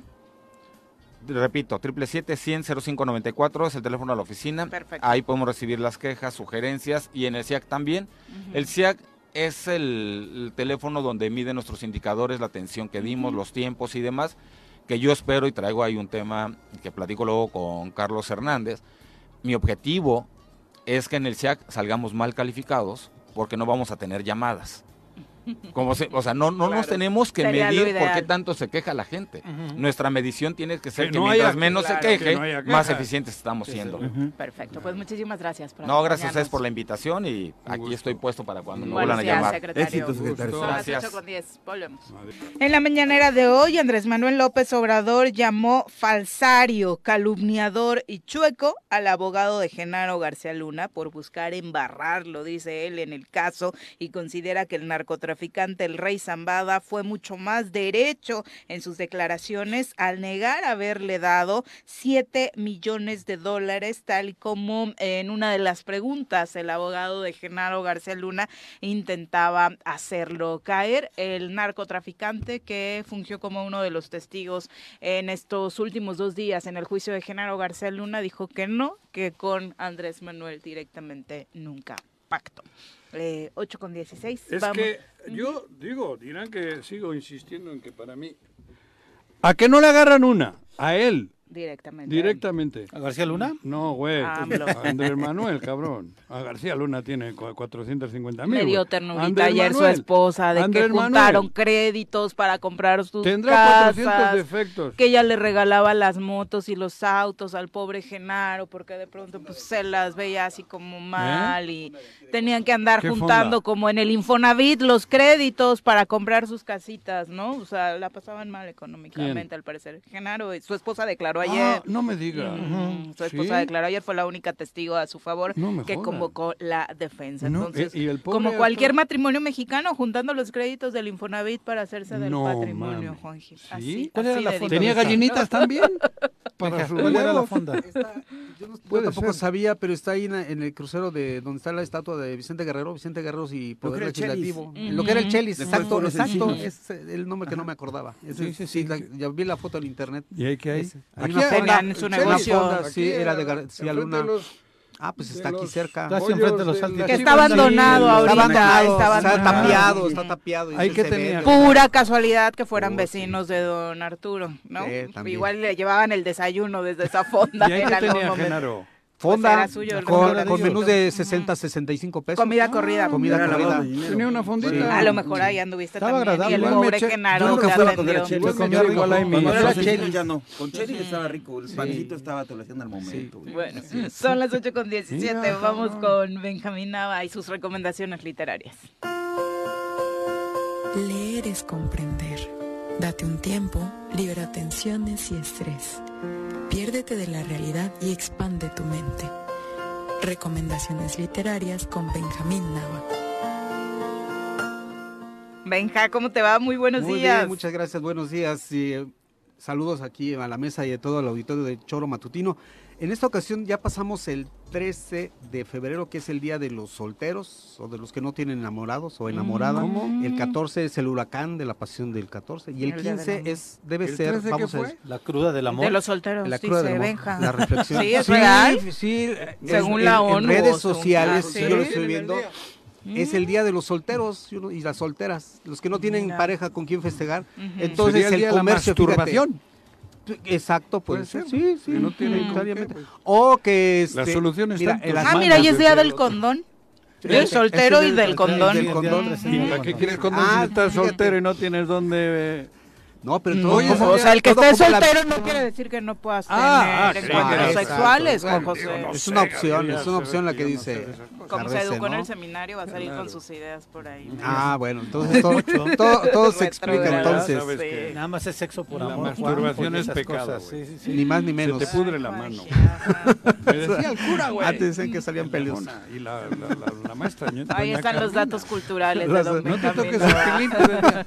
No te toques De la cultura popular. podrir la mano, cabrón. Todos tenemos una Muchos mitos, muchos Oh, mitos en torno a la masturbación. Pero bueno, lo que quiero insistir es como la visión comercialista, eso es, porque son mercados, Claro. son mercados. Sí. El- Hay que vender. Hay que vender, entonces los solteros, ah, mercado, se vende. El 14, Claro. no se diga, se vende. Ajá. Y el 15 también, también se vende. Ah, también. Porque ¿Hoy viene es? después del huracán de la, de la Del pasión amor. del 14 y del 13 viene la reflexión. Entonces ahí les va. Encontré este libro que se llama La experiencia del amor, tentativas y miradas interiores a lo largo de una vida. Es un libro que edita la, la, eh, Universidad Veracruzana en la editorial Gris Tormenta. Lo pueden encontrar en internet está muy económico, se puede pedir este no en Amazon, directamente a la Universidad Miracruzana. ¿Por qué me interesó este libro? Fíjate. Ay, que es el día del amante hoy, perdón que ah, te interrumpa, porque es el día que más infidelidades sí, porque ayer se pues quedaron mal ayer, hoy se tienen que reivindicar. Sí, sí. y, los, que se anticiparon del 13. Sí. No es cierto, mi amor, la foto que subí ayer fue solo para quedar bien en Los días, o qué choros se el, echan hoy, El 14 se llenan los restaurantes en comidas y cenas. Y el 15 se llenan de motel, los moteles se llenan. ¿Hoy también? Los hoteles y moteles se llenan, sí, hoy, porque los amantes se van con, con el segundo frente. A reivindicarse. A reivindicarse. Como el príncipe, el second front, ¿Qué es eso? Pues como. O a lo mejor están atendiendo el tercero, de, el martes También. 13, el con el, twingo, diría Shakira. hay libros. bueno, pues bueno, yo, yo, voy, yo me voy por lo del segundo frente y eso. Ah, también, sí, claro, sin duda. Pero yo ahorita es, es la visión que tienen eh, poetas, filósofos y escritores. Entonces es una recomendación para que después, se, después de estas tormentosas situaciones y calenturas, reflexionemos, no el amor, dice, como una, como una, este, no una pregunta qué es el amor, sino cómo es la experiencia, la experiencia del amor, cómo se vive el amor, qué es lo que son categorías. palabra, pero qué es la esencia, que porque hablamos del amor a nosotros mismos, a la pareja, a la ex, a la expareja. O vivir en amor. Pero a es un asunto muy personal. Exacto, eso sí, indudablemente. O sea, esta definición que quiere encontrar Juanjo universal es difícil, ¿no? No, no, no. Yo te digo que vivir en el, en el amor uno, creo que es general. Sí. Además es el principio del amor. pareja, si tú ya eres amoroso y estás feliz y estás bien, Luego, pues puedes coger, puedes hacer esto, puedes hacer lo otro. No, pero, también los solteros también ¿Eh? tienen esa posibilidad. Claro. Porque todo es a partir del amor a uno mismo. Eso. Sin caer en el egoísmo exacerbado. Porque amor es una palabra. Le podían haber puesto, estás emburrecido, ¿no? Es que hemos confundido amor con sexo. También. También, ese es otro de los aspectos. Claro. Es que son visiones, por ejemplo, la de, Juanjo es una visión filosófica. Claro. Que aquí, aquí lo dice. Entonces, mira, la lista de, de autores está la poeta Carmen Boullosa, otra poeta Natalia Gisburg, Elvira Hernández y Nélida Piñón. Quiero mencionar sobresalir a las mujeres porque siempre es más, sensible. el asunto de, la vivencia, ¿no? Es más, es, hasta más honesta porque la poesía eh, de mujeres, la poesía erótica de mujeres, por ejemplo, es más a veces explícita que la de los hombres. Sí, sí, sí, Y es más descarnada en ese aspecto. Entonces, la recomendación, fíjate cómo dice, yo encontré este libro, de, es una reseña de José Manuel Velasco en la revista Nexos del este, intelectual orgánico Héctor Aguilar Camín, del salinismo, contrincante de, de, ya sabemos quién, del señor López. Y dice José Manuel López, José Manuel Velasco, amores locos, amores platónicos, amores místicos, filiales y románticos, amores suicidas, eternos, poéticos y volátiles Amores a primera vista, efímeros y desesperados, amores imposibles, amores secretos y amores pudorosos. De todas estas categorías puede haber una visión filosófica, puede haber una este, visión literaria, puede haber una visión eh, poética también. Entonces por eso se me hizo muy rico que, como bien dijo Pepe, ya en la cruda después de tantos amores, Pepe Montes, porque ahora... La cruda del amor. la cruda del amor este, entonces, entrar en esa etapa de reflexión es un libro que hay que leerlo por pausas, ¿no? es más, conforme esté el, estado de ánimo. Estoy deprimido, leo, este, no sé. capítulo. o filosofía, o y Además, el desamor también es una ah, fase del amor, ¿no? Incluso ese tipo de arte o poesía, eh, supongo que la incluye. Yo creo que en esa categoría entran los amores efímeros y desesperados. El desamor. El desamor es que es. El, no Las canciones de José Alfredo Jiménez, cabrón. Sí, es, desamor. porque, desamor, porque el sentimiento contrario del amor no es el odio, es el desamor precisamente. la frialdad que, genera después de la pasión y el romance, lo único que queda, dice Joaquín Sabina, es lealtad. ¿No? Entonces, ahí entra, eh, precisamente ahí es donde que cuando se acaba el sexo, es decir, la pasión por el amor, ¿qué queda? La lealtad y el compañerismo. No siempre. Pero debería de ser. Pero, no, no, no, siempre. te por eso no es una ahora experiencia sí no generalizada, entendiendo insistir. nada, por eso este, las visiones particulares... O sea, te mandan a la fregada de y los- tiene que ser leal o cómo? No, más bien, más bien ya vivir la pareja que ya no tiene relaciones incluso y viven en, en la lealtad, en el compañerismo, en la hermandad incluso. Ah, las bueno, parejas. de A cuates. eso se refiere, de cuates. Ah, de sí, es una convivencia sana porque además están los hijos y los nietos. Ya nos referimos a, experiencias de la tercera edad. ¿no? matrimoniales. Por eso lo interesante de cada uno de nosotros tenemos una visión, una filosofía del amor y por eso es interesante ver qué es lo que, que exponen. Hay libros que nos pueden ayudar. ¿no? Y este es uno de ellos, Experiencia del Amor, tentativas y miradas interiores a lo largo de una vida. No para leerlo nada más en- durante el mes de febrero del amor y la amistad, sino para toda la vida. Ahí está la Y ese es el que se consigue en la Universidad de Veracruz. En la ¿eh? Universidad de Médicos. Pueden entrar a la página de la Universidad Mexicana y buscar las ediciones de la editorial Gris Tormenta.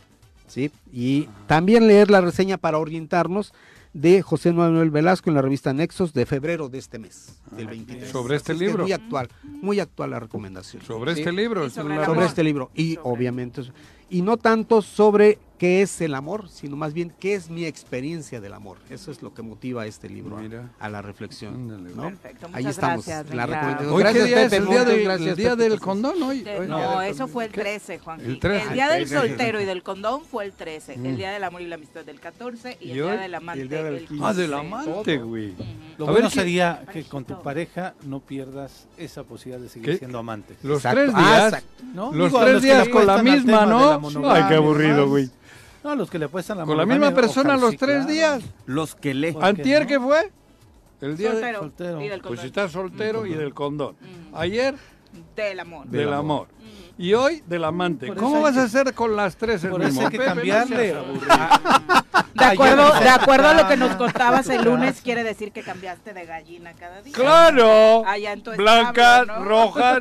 porque como dice el machismo Y hasta la el gallo pava. anda suelto Hoy voy con la pava, porque también tengo una pava, güey. Es que presumido. una frase que Que dice sí, que güey. qué presumido el amor dura lo que dura. Jamás creí que terminara de sofílico. Dura, dura, hasta que menos. dura. dura lo que dura. Dura. 8 con 30 de la mañana, gracias por continuar con nosotros. Vamos ahora con nuestra ginecóloga. que no me baja. ¿Estaré embarazada? ¿Cómo puedo saber si me contagió alguna enfermedad? ¿Y si tengo papiloma? ¿Y si solo es el estrés? Conoce todo sobre salud femenina con la ginecóloga María de Jesús Cruz en El Choro. Doc, ¿cómo te va? Muy buenos días. ¿Qué pasó, Muy doctora? buenos días, hola, qué gusto saludarlos, ¿Qué tal? esperando que hayan estado muy bien este fin de esta semana y bueno, Sí. el día de ayer y Uh. vamos a hablar de las consecuencias que puede traer a nivel obstétrico y ginecológico el 14 de febrero. Oye, que no es un mito. Ayer leía la estadística y sí, la verdad es que nos damos cuenta en septiembre, Los el partos. mes con mayor partos eh, en el mundo es septiembre. Así es. Venimos del invierno, Claro. los que se hicieron, los bebés que se primaverita ya, hicieron en ¿no? Diciembre, el frito, rico. Y el segundo es noviembre, que son los que se Claro. hacen ahora, ¿no? Ahora, exactamente. Entonces, Ah, el- el- Justo. el- el- Los bebés que se hacen el en- 14. En el frío. la tasa No, de nacimientos En los de septiembre mayores son los más, los que se Sí. hacen en diciembre. son los que se hacen en diciembre. Los que se exactamente. fabrican en diciembre. Nacen en septiembre y es donde frío. más complicaciones obstétricas no. hay y demás. Es en la mayor tasa de Luego dicen nacimientos. ustedes que el veranito, no, el más No, no, es el el invierno. güey. Te piernas más. claro, Y se te olvida sacarla. ¿no? Digo, de paseo. Ah, ya, yo dije. Te vamos quedas a en la hablar al güey. respecto, así es. Sí, ¿no? a eso Entonces, me. Pasemos con la de experta. hecho, A de hecho dicen doctora. que febrero es el, el mes de la- las pruebas de amor, ¿no? O sea, de la, la famosa prueba de amor. En marzo es la prueba de embarazo y en noviembre es la prueba de paternidad. ¿no? Entonces es ahí, ¿no? Entonces hay que tener cuidado Chistes con de eso. ginecólogos. Exactamente, ¿no? Bueno, ¿y qué pasó? Entonces, bueno, pues en, el día de ayer es cuando también aumenta el número de tanto de inicio de vida sexual activa en los adolescentes Ay, como claro. el- la posibilidad de un embarazo no deseado, ¿no? Entonces eso es bien importante porque pues entre la euforia de las del éxtasis de, de, ay estoy enamorado y aquí está todo y estamos bien es el mejor momento tenemos una actividad sexual de riesgo sin protección porque creemos que es el amor de nuestra vida y no tenemos que protegernos, ¿no? Ah. Entonces tenemos una relación sexual de riesgo y obviamente ya el día de hoy así como que llegamos a nuestra realidad y ¿qué hice ayer, no? O sea, que ahora qué voy a Me hacer. Aparte, ¿no? No usé el preservativo, terminaron dentro, Ajá. estoy en mis días de ovulación, entonces, ¿qué puedo hacer? ¿O todavía puedo hacer algo o ¿La no? pastilla al día siguiente? Exactamente. Hay que decirlo, doctora, en Morelos las estadísticas son que a los 14, 13 años 14 empiezan su años. Ay, el otro día se burlaron de mí por eso, porque se lo dije a una chava como de 20, 21, de ay, ahora están iniciando a los 14 y 15 y ella, pero si la hemos iniciado eso hace mil años. Ah, pues sí, sí, ¿no? sí. Sí, claro. De hecho, Ah, esa- sí, es- sí. la sexualidad Ajá. se ha ejercido pues desde antes, empezaban más chicas. Pero ayer la Pero ayer la pudieron haber regado, dijeron, ¿sabes que ¿Alguna tuvimos una chica, actividad chico, hombre, Exactamente, tuvimos y actividad sexual, no nos protegimos y a hoy podemos hacer algo todavía el día de hoy. Para Sí evitar o no, para evitar un no- embarazo no deseado. Las dos consecuencias del sexo no seguro son embarazos no deseados e- y las enfermedades o infecciones de transmisión sexual. Ajá. Entonces, la única forma de evitar infecciones de transmisión sexual pues es el preservativo, el Antes, condón. pero ya después, Exacto. no, hoy, si hiciste el sexo con alguien que no y tiene, has tenido sexo sin condón, Ok, hay que Hoy- estar vigilando que, que pero no te no hay nada que puedas decir me pongo esto y evito que haya alguna No, infección. una ¿no? infección. No, no, digo, hay, hay sí. algunas infecciones que son bacterianas y de Ajá. hongos que esas sí se pueden, pero las virales Las- ya no. O sea, hablamos sí de hepatitis, esas ya no se pueden. ¿no? Entonces, hay hepatitis te- también se puede Sí, contagiar. la hepatitis B La se, trans- hepatitis. se- se transmite, No B y. C se transmite a través de relaciones Ah, sexuales. cabrón. Así Fíjate, es, no, entonces. Sí, y hay- hay- es importante conocer eso. Entonces, bueno, estaríamos a tiempo de evitar un embarazo no deseado el día de hoy. Ajá. Si ayer tuvimos sexo no seguro, pues la respuesta es sí. Dice que si nosotros usamos anticoncepción de emergencia en las primeras 12 horas después de un coito no seguro o no protegido, tenemos hasta un 84% de probabilidades de evitar un embarazo. Es decir, de 100 eh, personas o de 100 mujeres que tuvieron sexo eh, no seguro, sin protección, y que están ovulando, que ese es el punto, Sí. el, el punto en momento. En tus momento, cuentas estás en exactamente, riesgo, estás en riesgo. Ajá. 84 podemos evitar que se embaracen usando anticoncepción de emergencia en las primeras 12 horas. 12. O sea, ayer a las 4 de la tarde, Todavía estamos en tiempo. Bueno, ahorita ya estamos a las 9, a las 9 de la noche. Ahorita todavía podemos evitarlo. Pero la ventaja es que tenemos hasta Todavía hay otro 72 lapso, ¿no? horas, ajá, hasta 72 horas para evitar un embarazo no deseado con esta anticoncepción de emergencia. la del día siguiente. La del día siguiente, por ese nombre, ¿no? exactamente. Entonces, se dice que baja la efectividad hasta un 52%, 58%. Pasando las esta 12 estadística. horas. Pasa ajá, hasta las 72 horas, pero todavía se evita una, la mitad de los embarazos no deseados, que realmente Ah. es un muy buen porcentaje.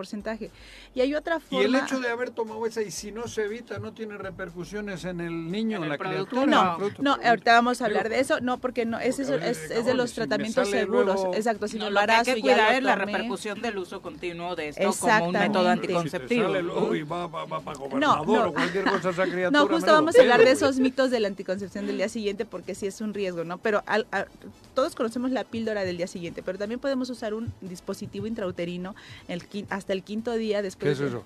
Ponemos una T de cobre dentro de la matriz de la mujer, el famoso DIU, que le llaman. la- Después de haber ¿Funciona tenido también sexo. después? Sí, también funciona como anticoncepción de Ah, emergencia, aunque eso no está tan difundido. ¿Cuántos días después? Hasta cinco días después de ¿Qué haberse tal? tenido un sexo no seguro, ¿Y eso qué evita? evita la implantación del embrión. Ahorita Ajá, todavía no se pega, aunque haya Ah, entrado anda ayer, por ahí. O sea, ahí está- anda. sí, Sí, el- son la bien perdidos y fecundación- lentos Mira, ustedes. La fecundación ocurre en las primeras 24 horas, pon tú, y en la migración Puta. de las trompas hasta la matriz tarda hasta 7 días. Entonces, si tú en los primeros 5 días pones un dispositivo Mira. intrauterino, evitas la implantación. Mira. Entonces, son de las dos formas de hacer anticoncepción No, de eso no emergencia. sabía. Yo pensé que luego, luego ya. ¡ting! No, así es. Entonces, eso es importante para que la población lo conozca, ¿va? Se cree muy rápido, Sí, Juan. Yo- ya. Así sí, ya. Sí. Sí, ya con amenaza de embarazo. Ve, Ah. Kites, Iraucha. Yo, yo, eso Embaraza con la mirada. Ay, ay, ay, todos Ah, no me veas así. No jodas. Los míos creo que antes de la penetración, cabrón. Velos. ¿De dónde Bueno, que tengas eyaculación precoz es No. otra cosa. No, no, no, güey. Eso sí, no. Hasta 10 minutos. Oiga. ¡Ay, güey! Del último le avisaron mientras estaba de viaje. ¿eh? ¿Quién sabe? Así es, así Pero vino Vasco el güey. Mínimo sabe que es vasco. Sí, ¿no? sí. Perdón, Oigan, y bueno, de los datos que nosotros tenemos como mitos de la anticoncepción de emergencias, ¿cuántas pastillas me tengo que tomar? Por ejemplo, depende de la presentación. El compuesto activo de la pastilla, que es el levonorgestrel, es seguro en el, en- para usarse y hay dos presentaciones. Una que viene de 0.75 ¿Esta es la del día siguiente? Sí, la del Ah. día siguiente y otra que viene de 1.5 este, gramos por dosis única. Entonces, si fueran las de 0.75, te tendrían que tomar dos tabletas y la de 1.5 tendrían que ¿Dos al ser... mismo tiempo o? Sí, dos al mismo tiempo. Viene es una sola. dosis. Pero ojo aquí, hablamos de que esta, eh, pues si bien se pueden ir a la farmacia y comprarla como método de emergencia, tienen sus, eh, sus Contra- situaciones que tenemos que tener cuidado. ¿Qué mujeres no pueden tomar esta anticoncepción de emergencia? Porque pareciera que es para todas, ¿no? Hay pacientes que si sus familiares tienen antecedentes de trombosis, de que han tenido alguna embolia que les llaman, algún coágulo, algún infarto, esos pacientes tienen riesgo de tener también un evento trombótico por el uso de la pastilla. Aunque es en menos, en menos probabilidad, pero este, existe ese riesgo. Dos, pacientes que sean alérgicas obviamente al componente de esta fórmula, ¿no? Tres, eh, pacientes que hayan tenido antecedente de un embarazo fuera de la matriz, un embarazo ectópico, que es un embarazo que se queda atorado en una de las trompas de la matriz. Si tuvieron ese antecedente, es probable que tengan nuevamente un embarazo fuera de la matriz si toman ese medicamento. Entonces hay que tener cuidado con eso. Y eh, básicamente son como que las situaciones principales. Y ojo, ¿cuántas veces la pueden tomar? ¿no? Porque dices, oye, entonces es de emergencia. Se sugiere que como es de emergencia sea una, máximo dos veces al año, ¿no? Porque Ah, tengo pacientes, sí, tengo pacientes que de repente dicen, no, es que hace ocho días estuvimos y este me la tomé y ahorita como otra vez este pues, no se protegió, también me la volví a tomar y, o sea, y obviamente es una dosis hormonal muy alta. fuerte, una Es una Mu- Es bomba, una bomba sí. hormonal, equivale casi casi a todas las tabletitas que trae una, De una de- caja de anticonceptivos diarios, por diario. decir algo. Ahí los damos todos juntos en un momento, ¿no? Entonces eso es muy peligroso y tenemos que tener si cuidado. Vas a hacer el amor o hacer- Si ya vas a tener una vida sexual Cada con- tres días no te apendejes. Bueno, pero es que desafortunadamente entre los y las jóvenes se ha Sí. vuelto como un método de anticoncepción. Exacto, ¿no? Entonces hay que tener cuidado, sí, Pues parece que muy tener fácil, ¿no? cuidado, parece fácil, Pues lo es puedes comprar, es que después, ¿no? accesible y demás, pero entonces hay que tener una buena orientación sexual en esto, hay que saber que si yo ya voy a ser sexualmente activa, tengo que cuidarme con algún método anticonceptivo y, y si se puede que acudan con su médico de preferencia para que les haga un análisis, una historia clínica y ver cuáles son sus riesgos ¿no? y le recete lo apropiado, porque parecía que todos los anticonceptivos eran iguales y no. Hay algunos que sí pueden tomar los diabéticos, las diabéticas, hay otras que no, hay unos que pueden tomar las hipertensas, hay otras que no, o sea, pacientes que ya ¿Todos tienen son algunos problemas.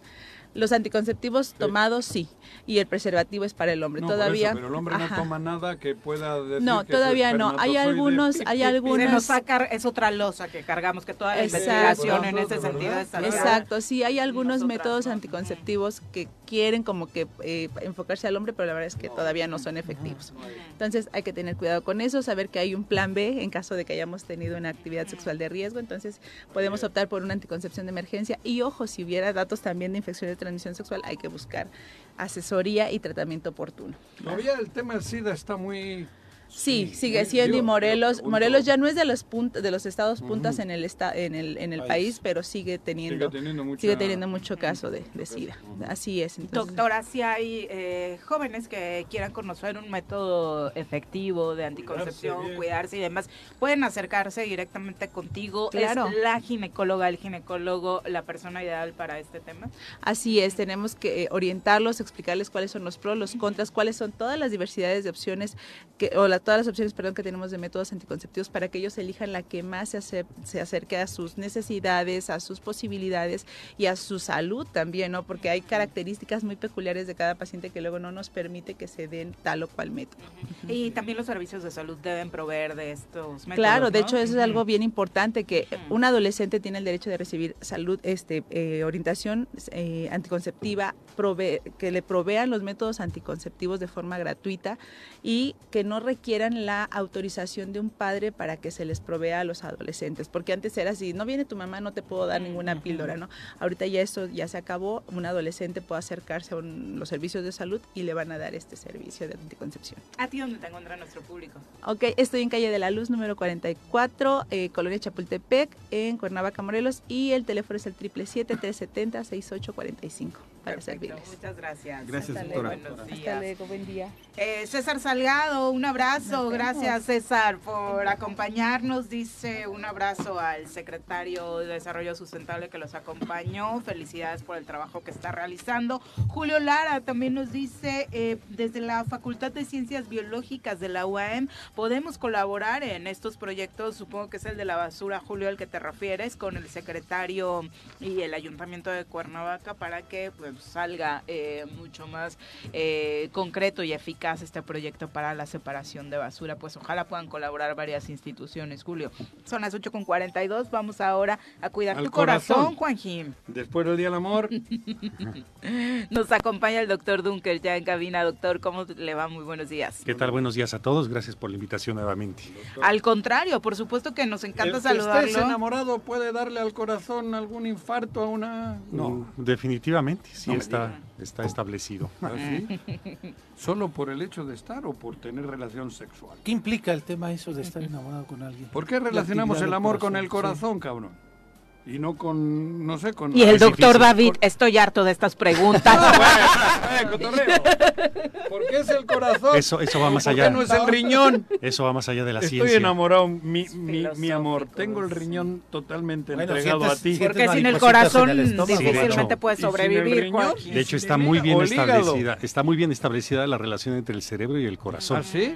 Y que el No, corazón estoy tiene su y que el corazón tiene sus propias neuronas. De hecho, por eso dice me late, eh, lo presiento y Fue una algo- corazonada. una corazonada, exactamente, sí. Es- no Pero son- las maripositas se sienten en el estómago, estómago. para que Pues no sí, te sientas discriminando Son- a otros órganos. de son cuestiones que se Las siguen maripositas estudiando. nosotros se nos, eh, se nos vienen en otro sitio.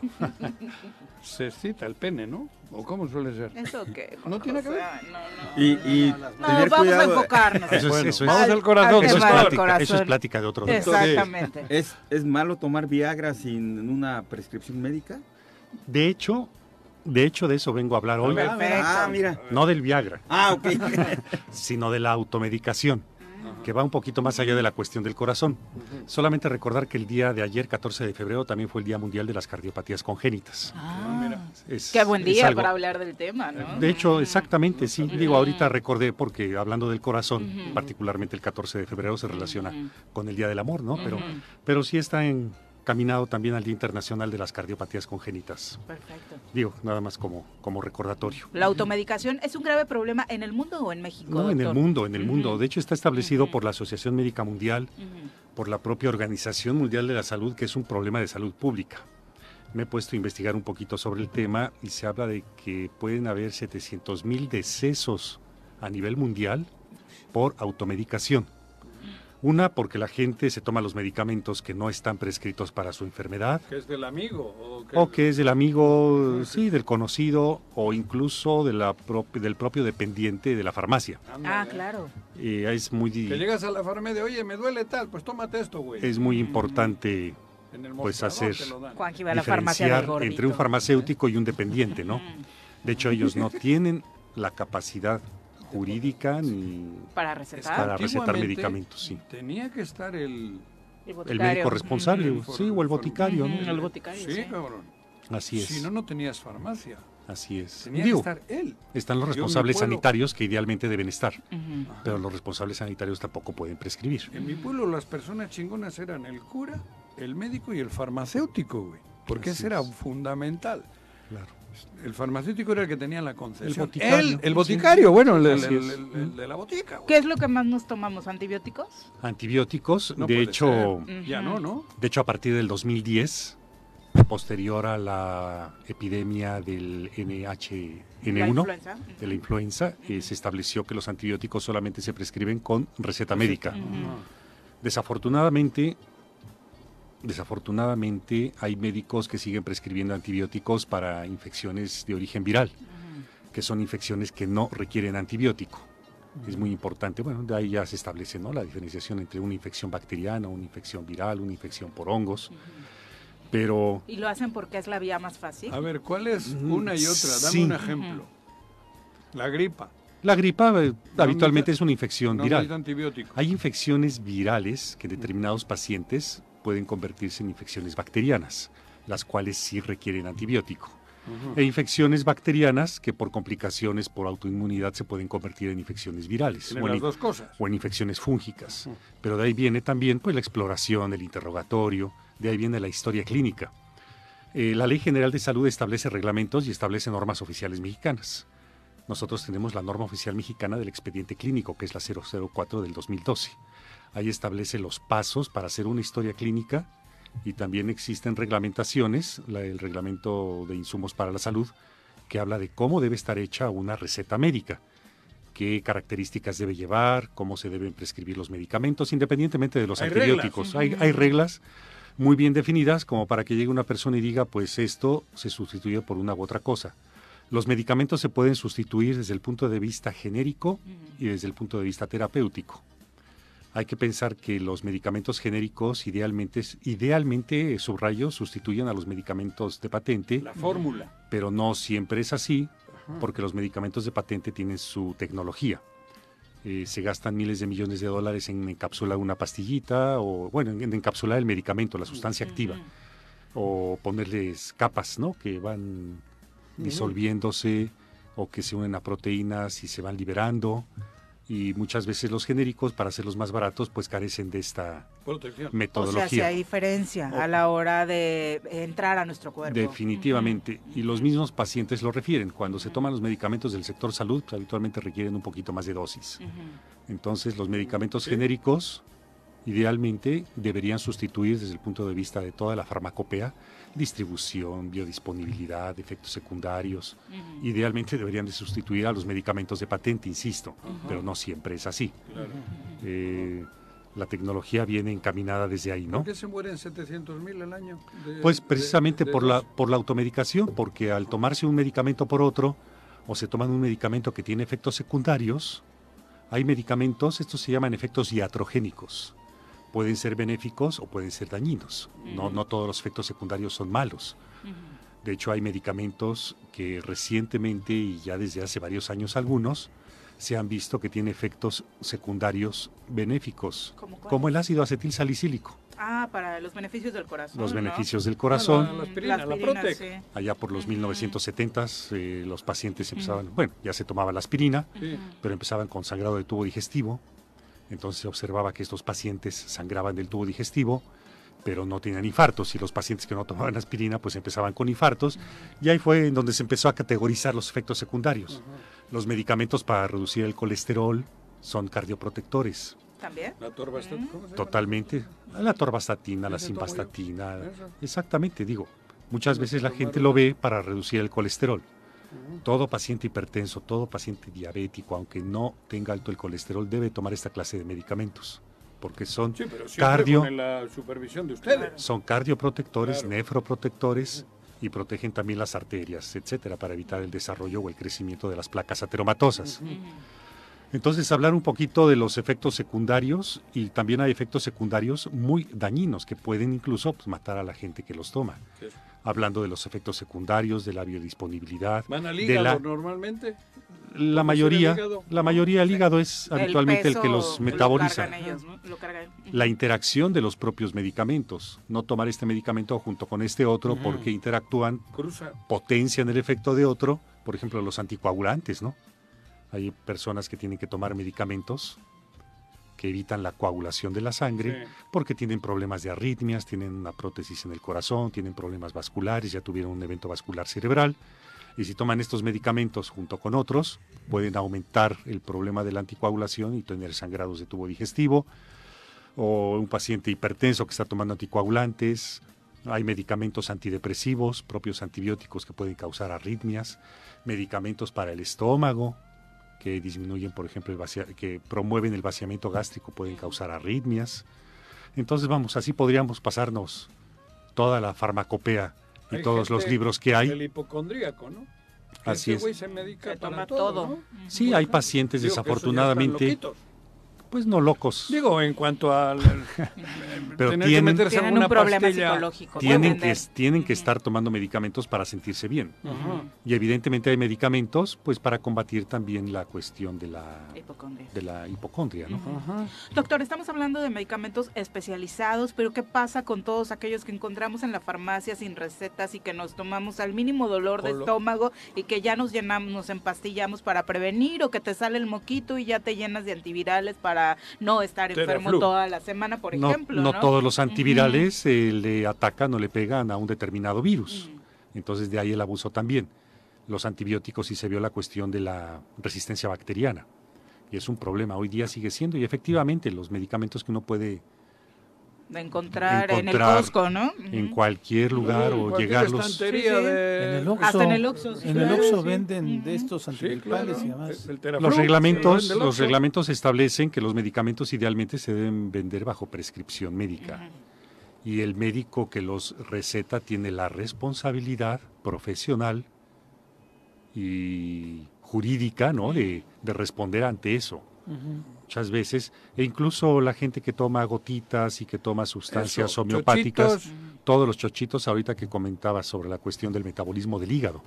El hígado tiene que metabolizar todos esos productos. Y los productos homeopáticos también causan daño y también tienen sus efectos secundarios Eso y también tienen su sobredosis. Digo, porque no, pero es natural, te dicen. Pero Así no, es. hay que también tener un control. El tabaco es natural, ¿no? Y ustedes díganme si produce daño o no. Gran parte de las drogas pues vienen de origen natural y causan daños. De los champiñones. Y pues, bueno, los champiñones, ¿no? Digo, los champiñones alucinógenos o Eso no. digo, bueno. Entonces, Tu ayahuasca, Juanji. Sí, ¿verdad? Entonces, un poquito hablando sobre la cuestión, no particularmente del corazón, sí, pero de la automedicación, reconocer que sí es un problema de salud pública que pone en riesgo la vida del paciente y que puede producir, no curar enfermedades, sino producir Oye, otras. y ahora agarras esto y cabrón, te- te me- te- el, teléfono te está diciendo, te está haciendo de médico. Hay gente que llega y se pelea con ustedes, los médicos, porque Ah, sí. encontraron otra En- versión de ajá, lo que le están ya- diciendo en Claro, redes sociales. Llevan ¿no? los impresos ya del diagnóstico Sí, de sí. su Te venden padecimiento. y todo que, por ahí, cabrón. eh, pacientes, sinceramente, platicando con otros colegas de cualquier especialidad, llegan a pedir tal o cual medicamento. Yo estoy tomando esto y quiero que me siga recetando esto, porque Claro. mi padecimiento es este. Y pues no es así, ¿no? Por eso los médicos, pues, estudiamos, debemos estar certificados, acreditados. Claro. Y la cuestión de la educación médica continua, porque hay padecimientos que siguen surgiendo y más ahora en la era post-COVID. Ándale. Entonces, medica- este, enfermedades que no se conocía, Las que se asociaban que, de- que deja esa madre. con ¿no? otras cuestiones. Entonces, sí, pensar, hacer un llamado hacia la población que no se automediquen, que no soliciten pues asesoría de los vecinos o de los amigos O del teléfono. o del propio teléfono, porque yo creo que el 80% de la información que hay sobre cuestión de medicamentos y padecimientos hay que saber buscarla. De hecho, a los estudiantes de las escuelas y facultades de medicina, incluso a los propios residentes, se les enseña en dónde deben. Hay páginas especiales Sí. dedicadas a la cuestión médica certificadas en donde la, la información es verídica ¿no? y fiable. Sí, no cualquiera que metes en Google o en esta madre. Y el medicamento que ayer servía para un padecimiento, el día de mañana puede no servir por... Hay muchos medicamentos que se han retirado del mercado por los efectos secundarios.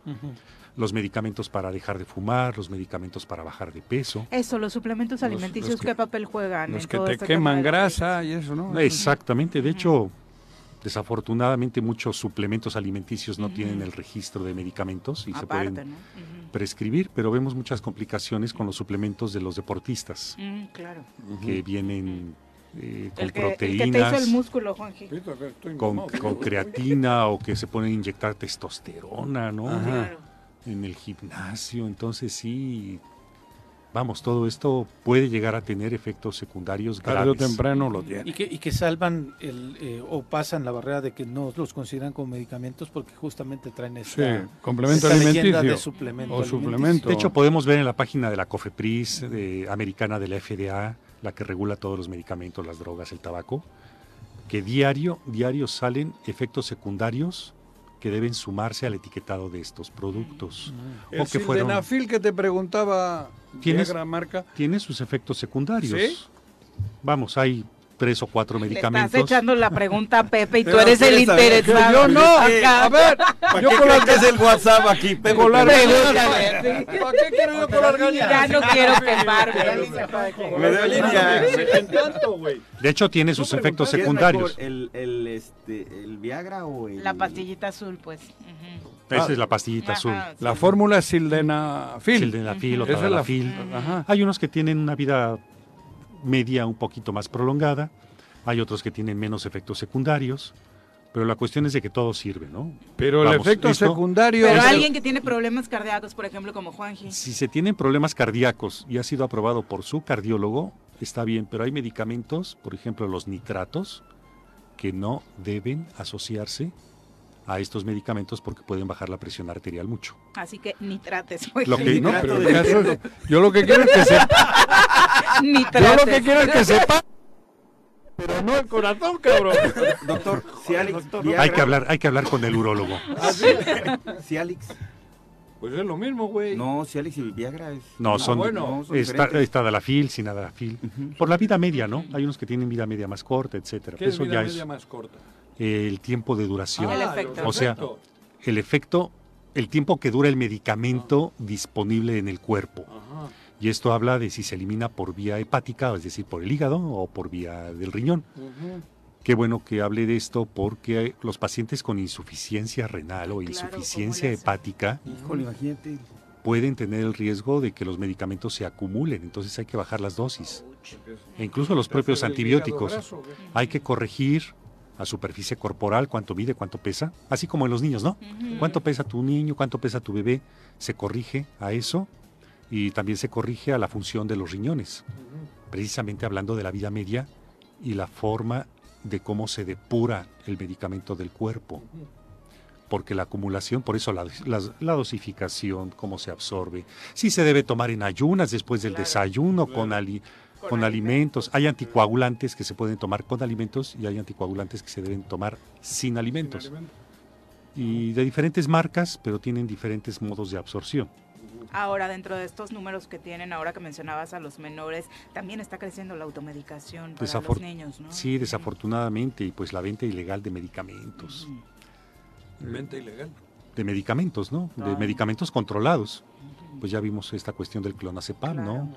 Del reto de a ver quién se queda dormido al final. Que está en secundaria, bueno, con Sí, adolescentes. sí, son, son drogas al final, son, son Sí, un mercado negro un mercado negro de medicamentos, de antibióticos, de lo que ustedes quieran. Perfecto, doctor. Muchas gracias por ilustrarnos. ¿Dónde te encuentra nuestro público? Encantado, sí, en el triple Ya has dejado 7 jodido a Pepe. No, yo voy a 312 pedir una cita ahorita para- 16, 50 y 51.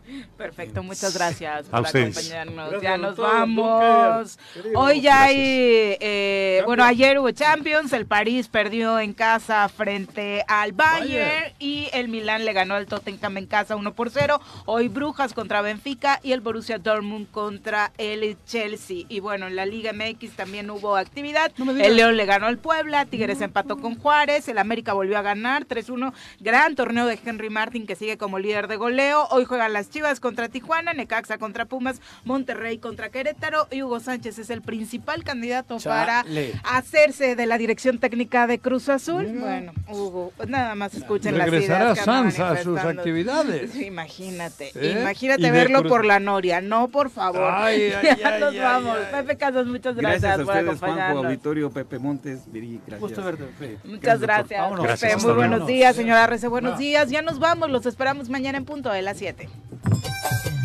¡Uy! ¡Se acabó! Así es esto. Esta fue la revista informativa más importante del centro del país. El Choro Matutino. Por lo pronto, el Choro Matutino. A bailar y a gozar.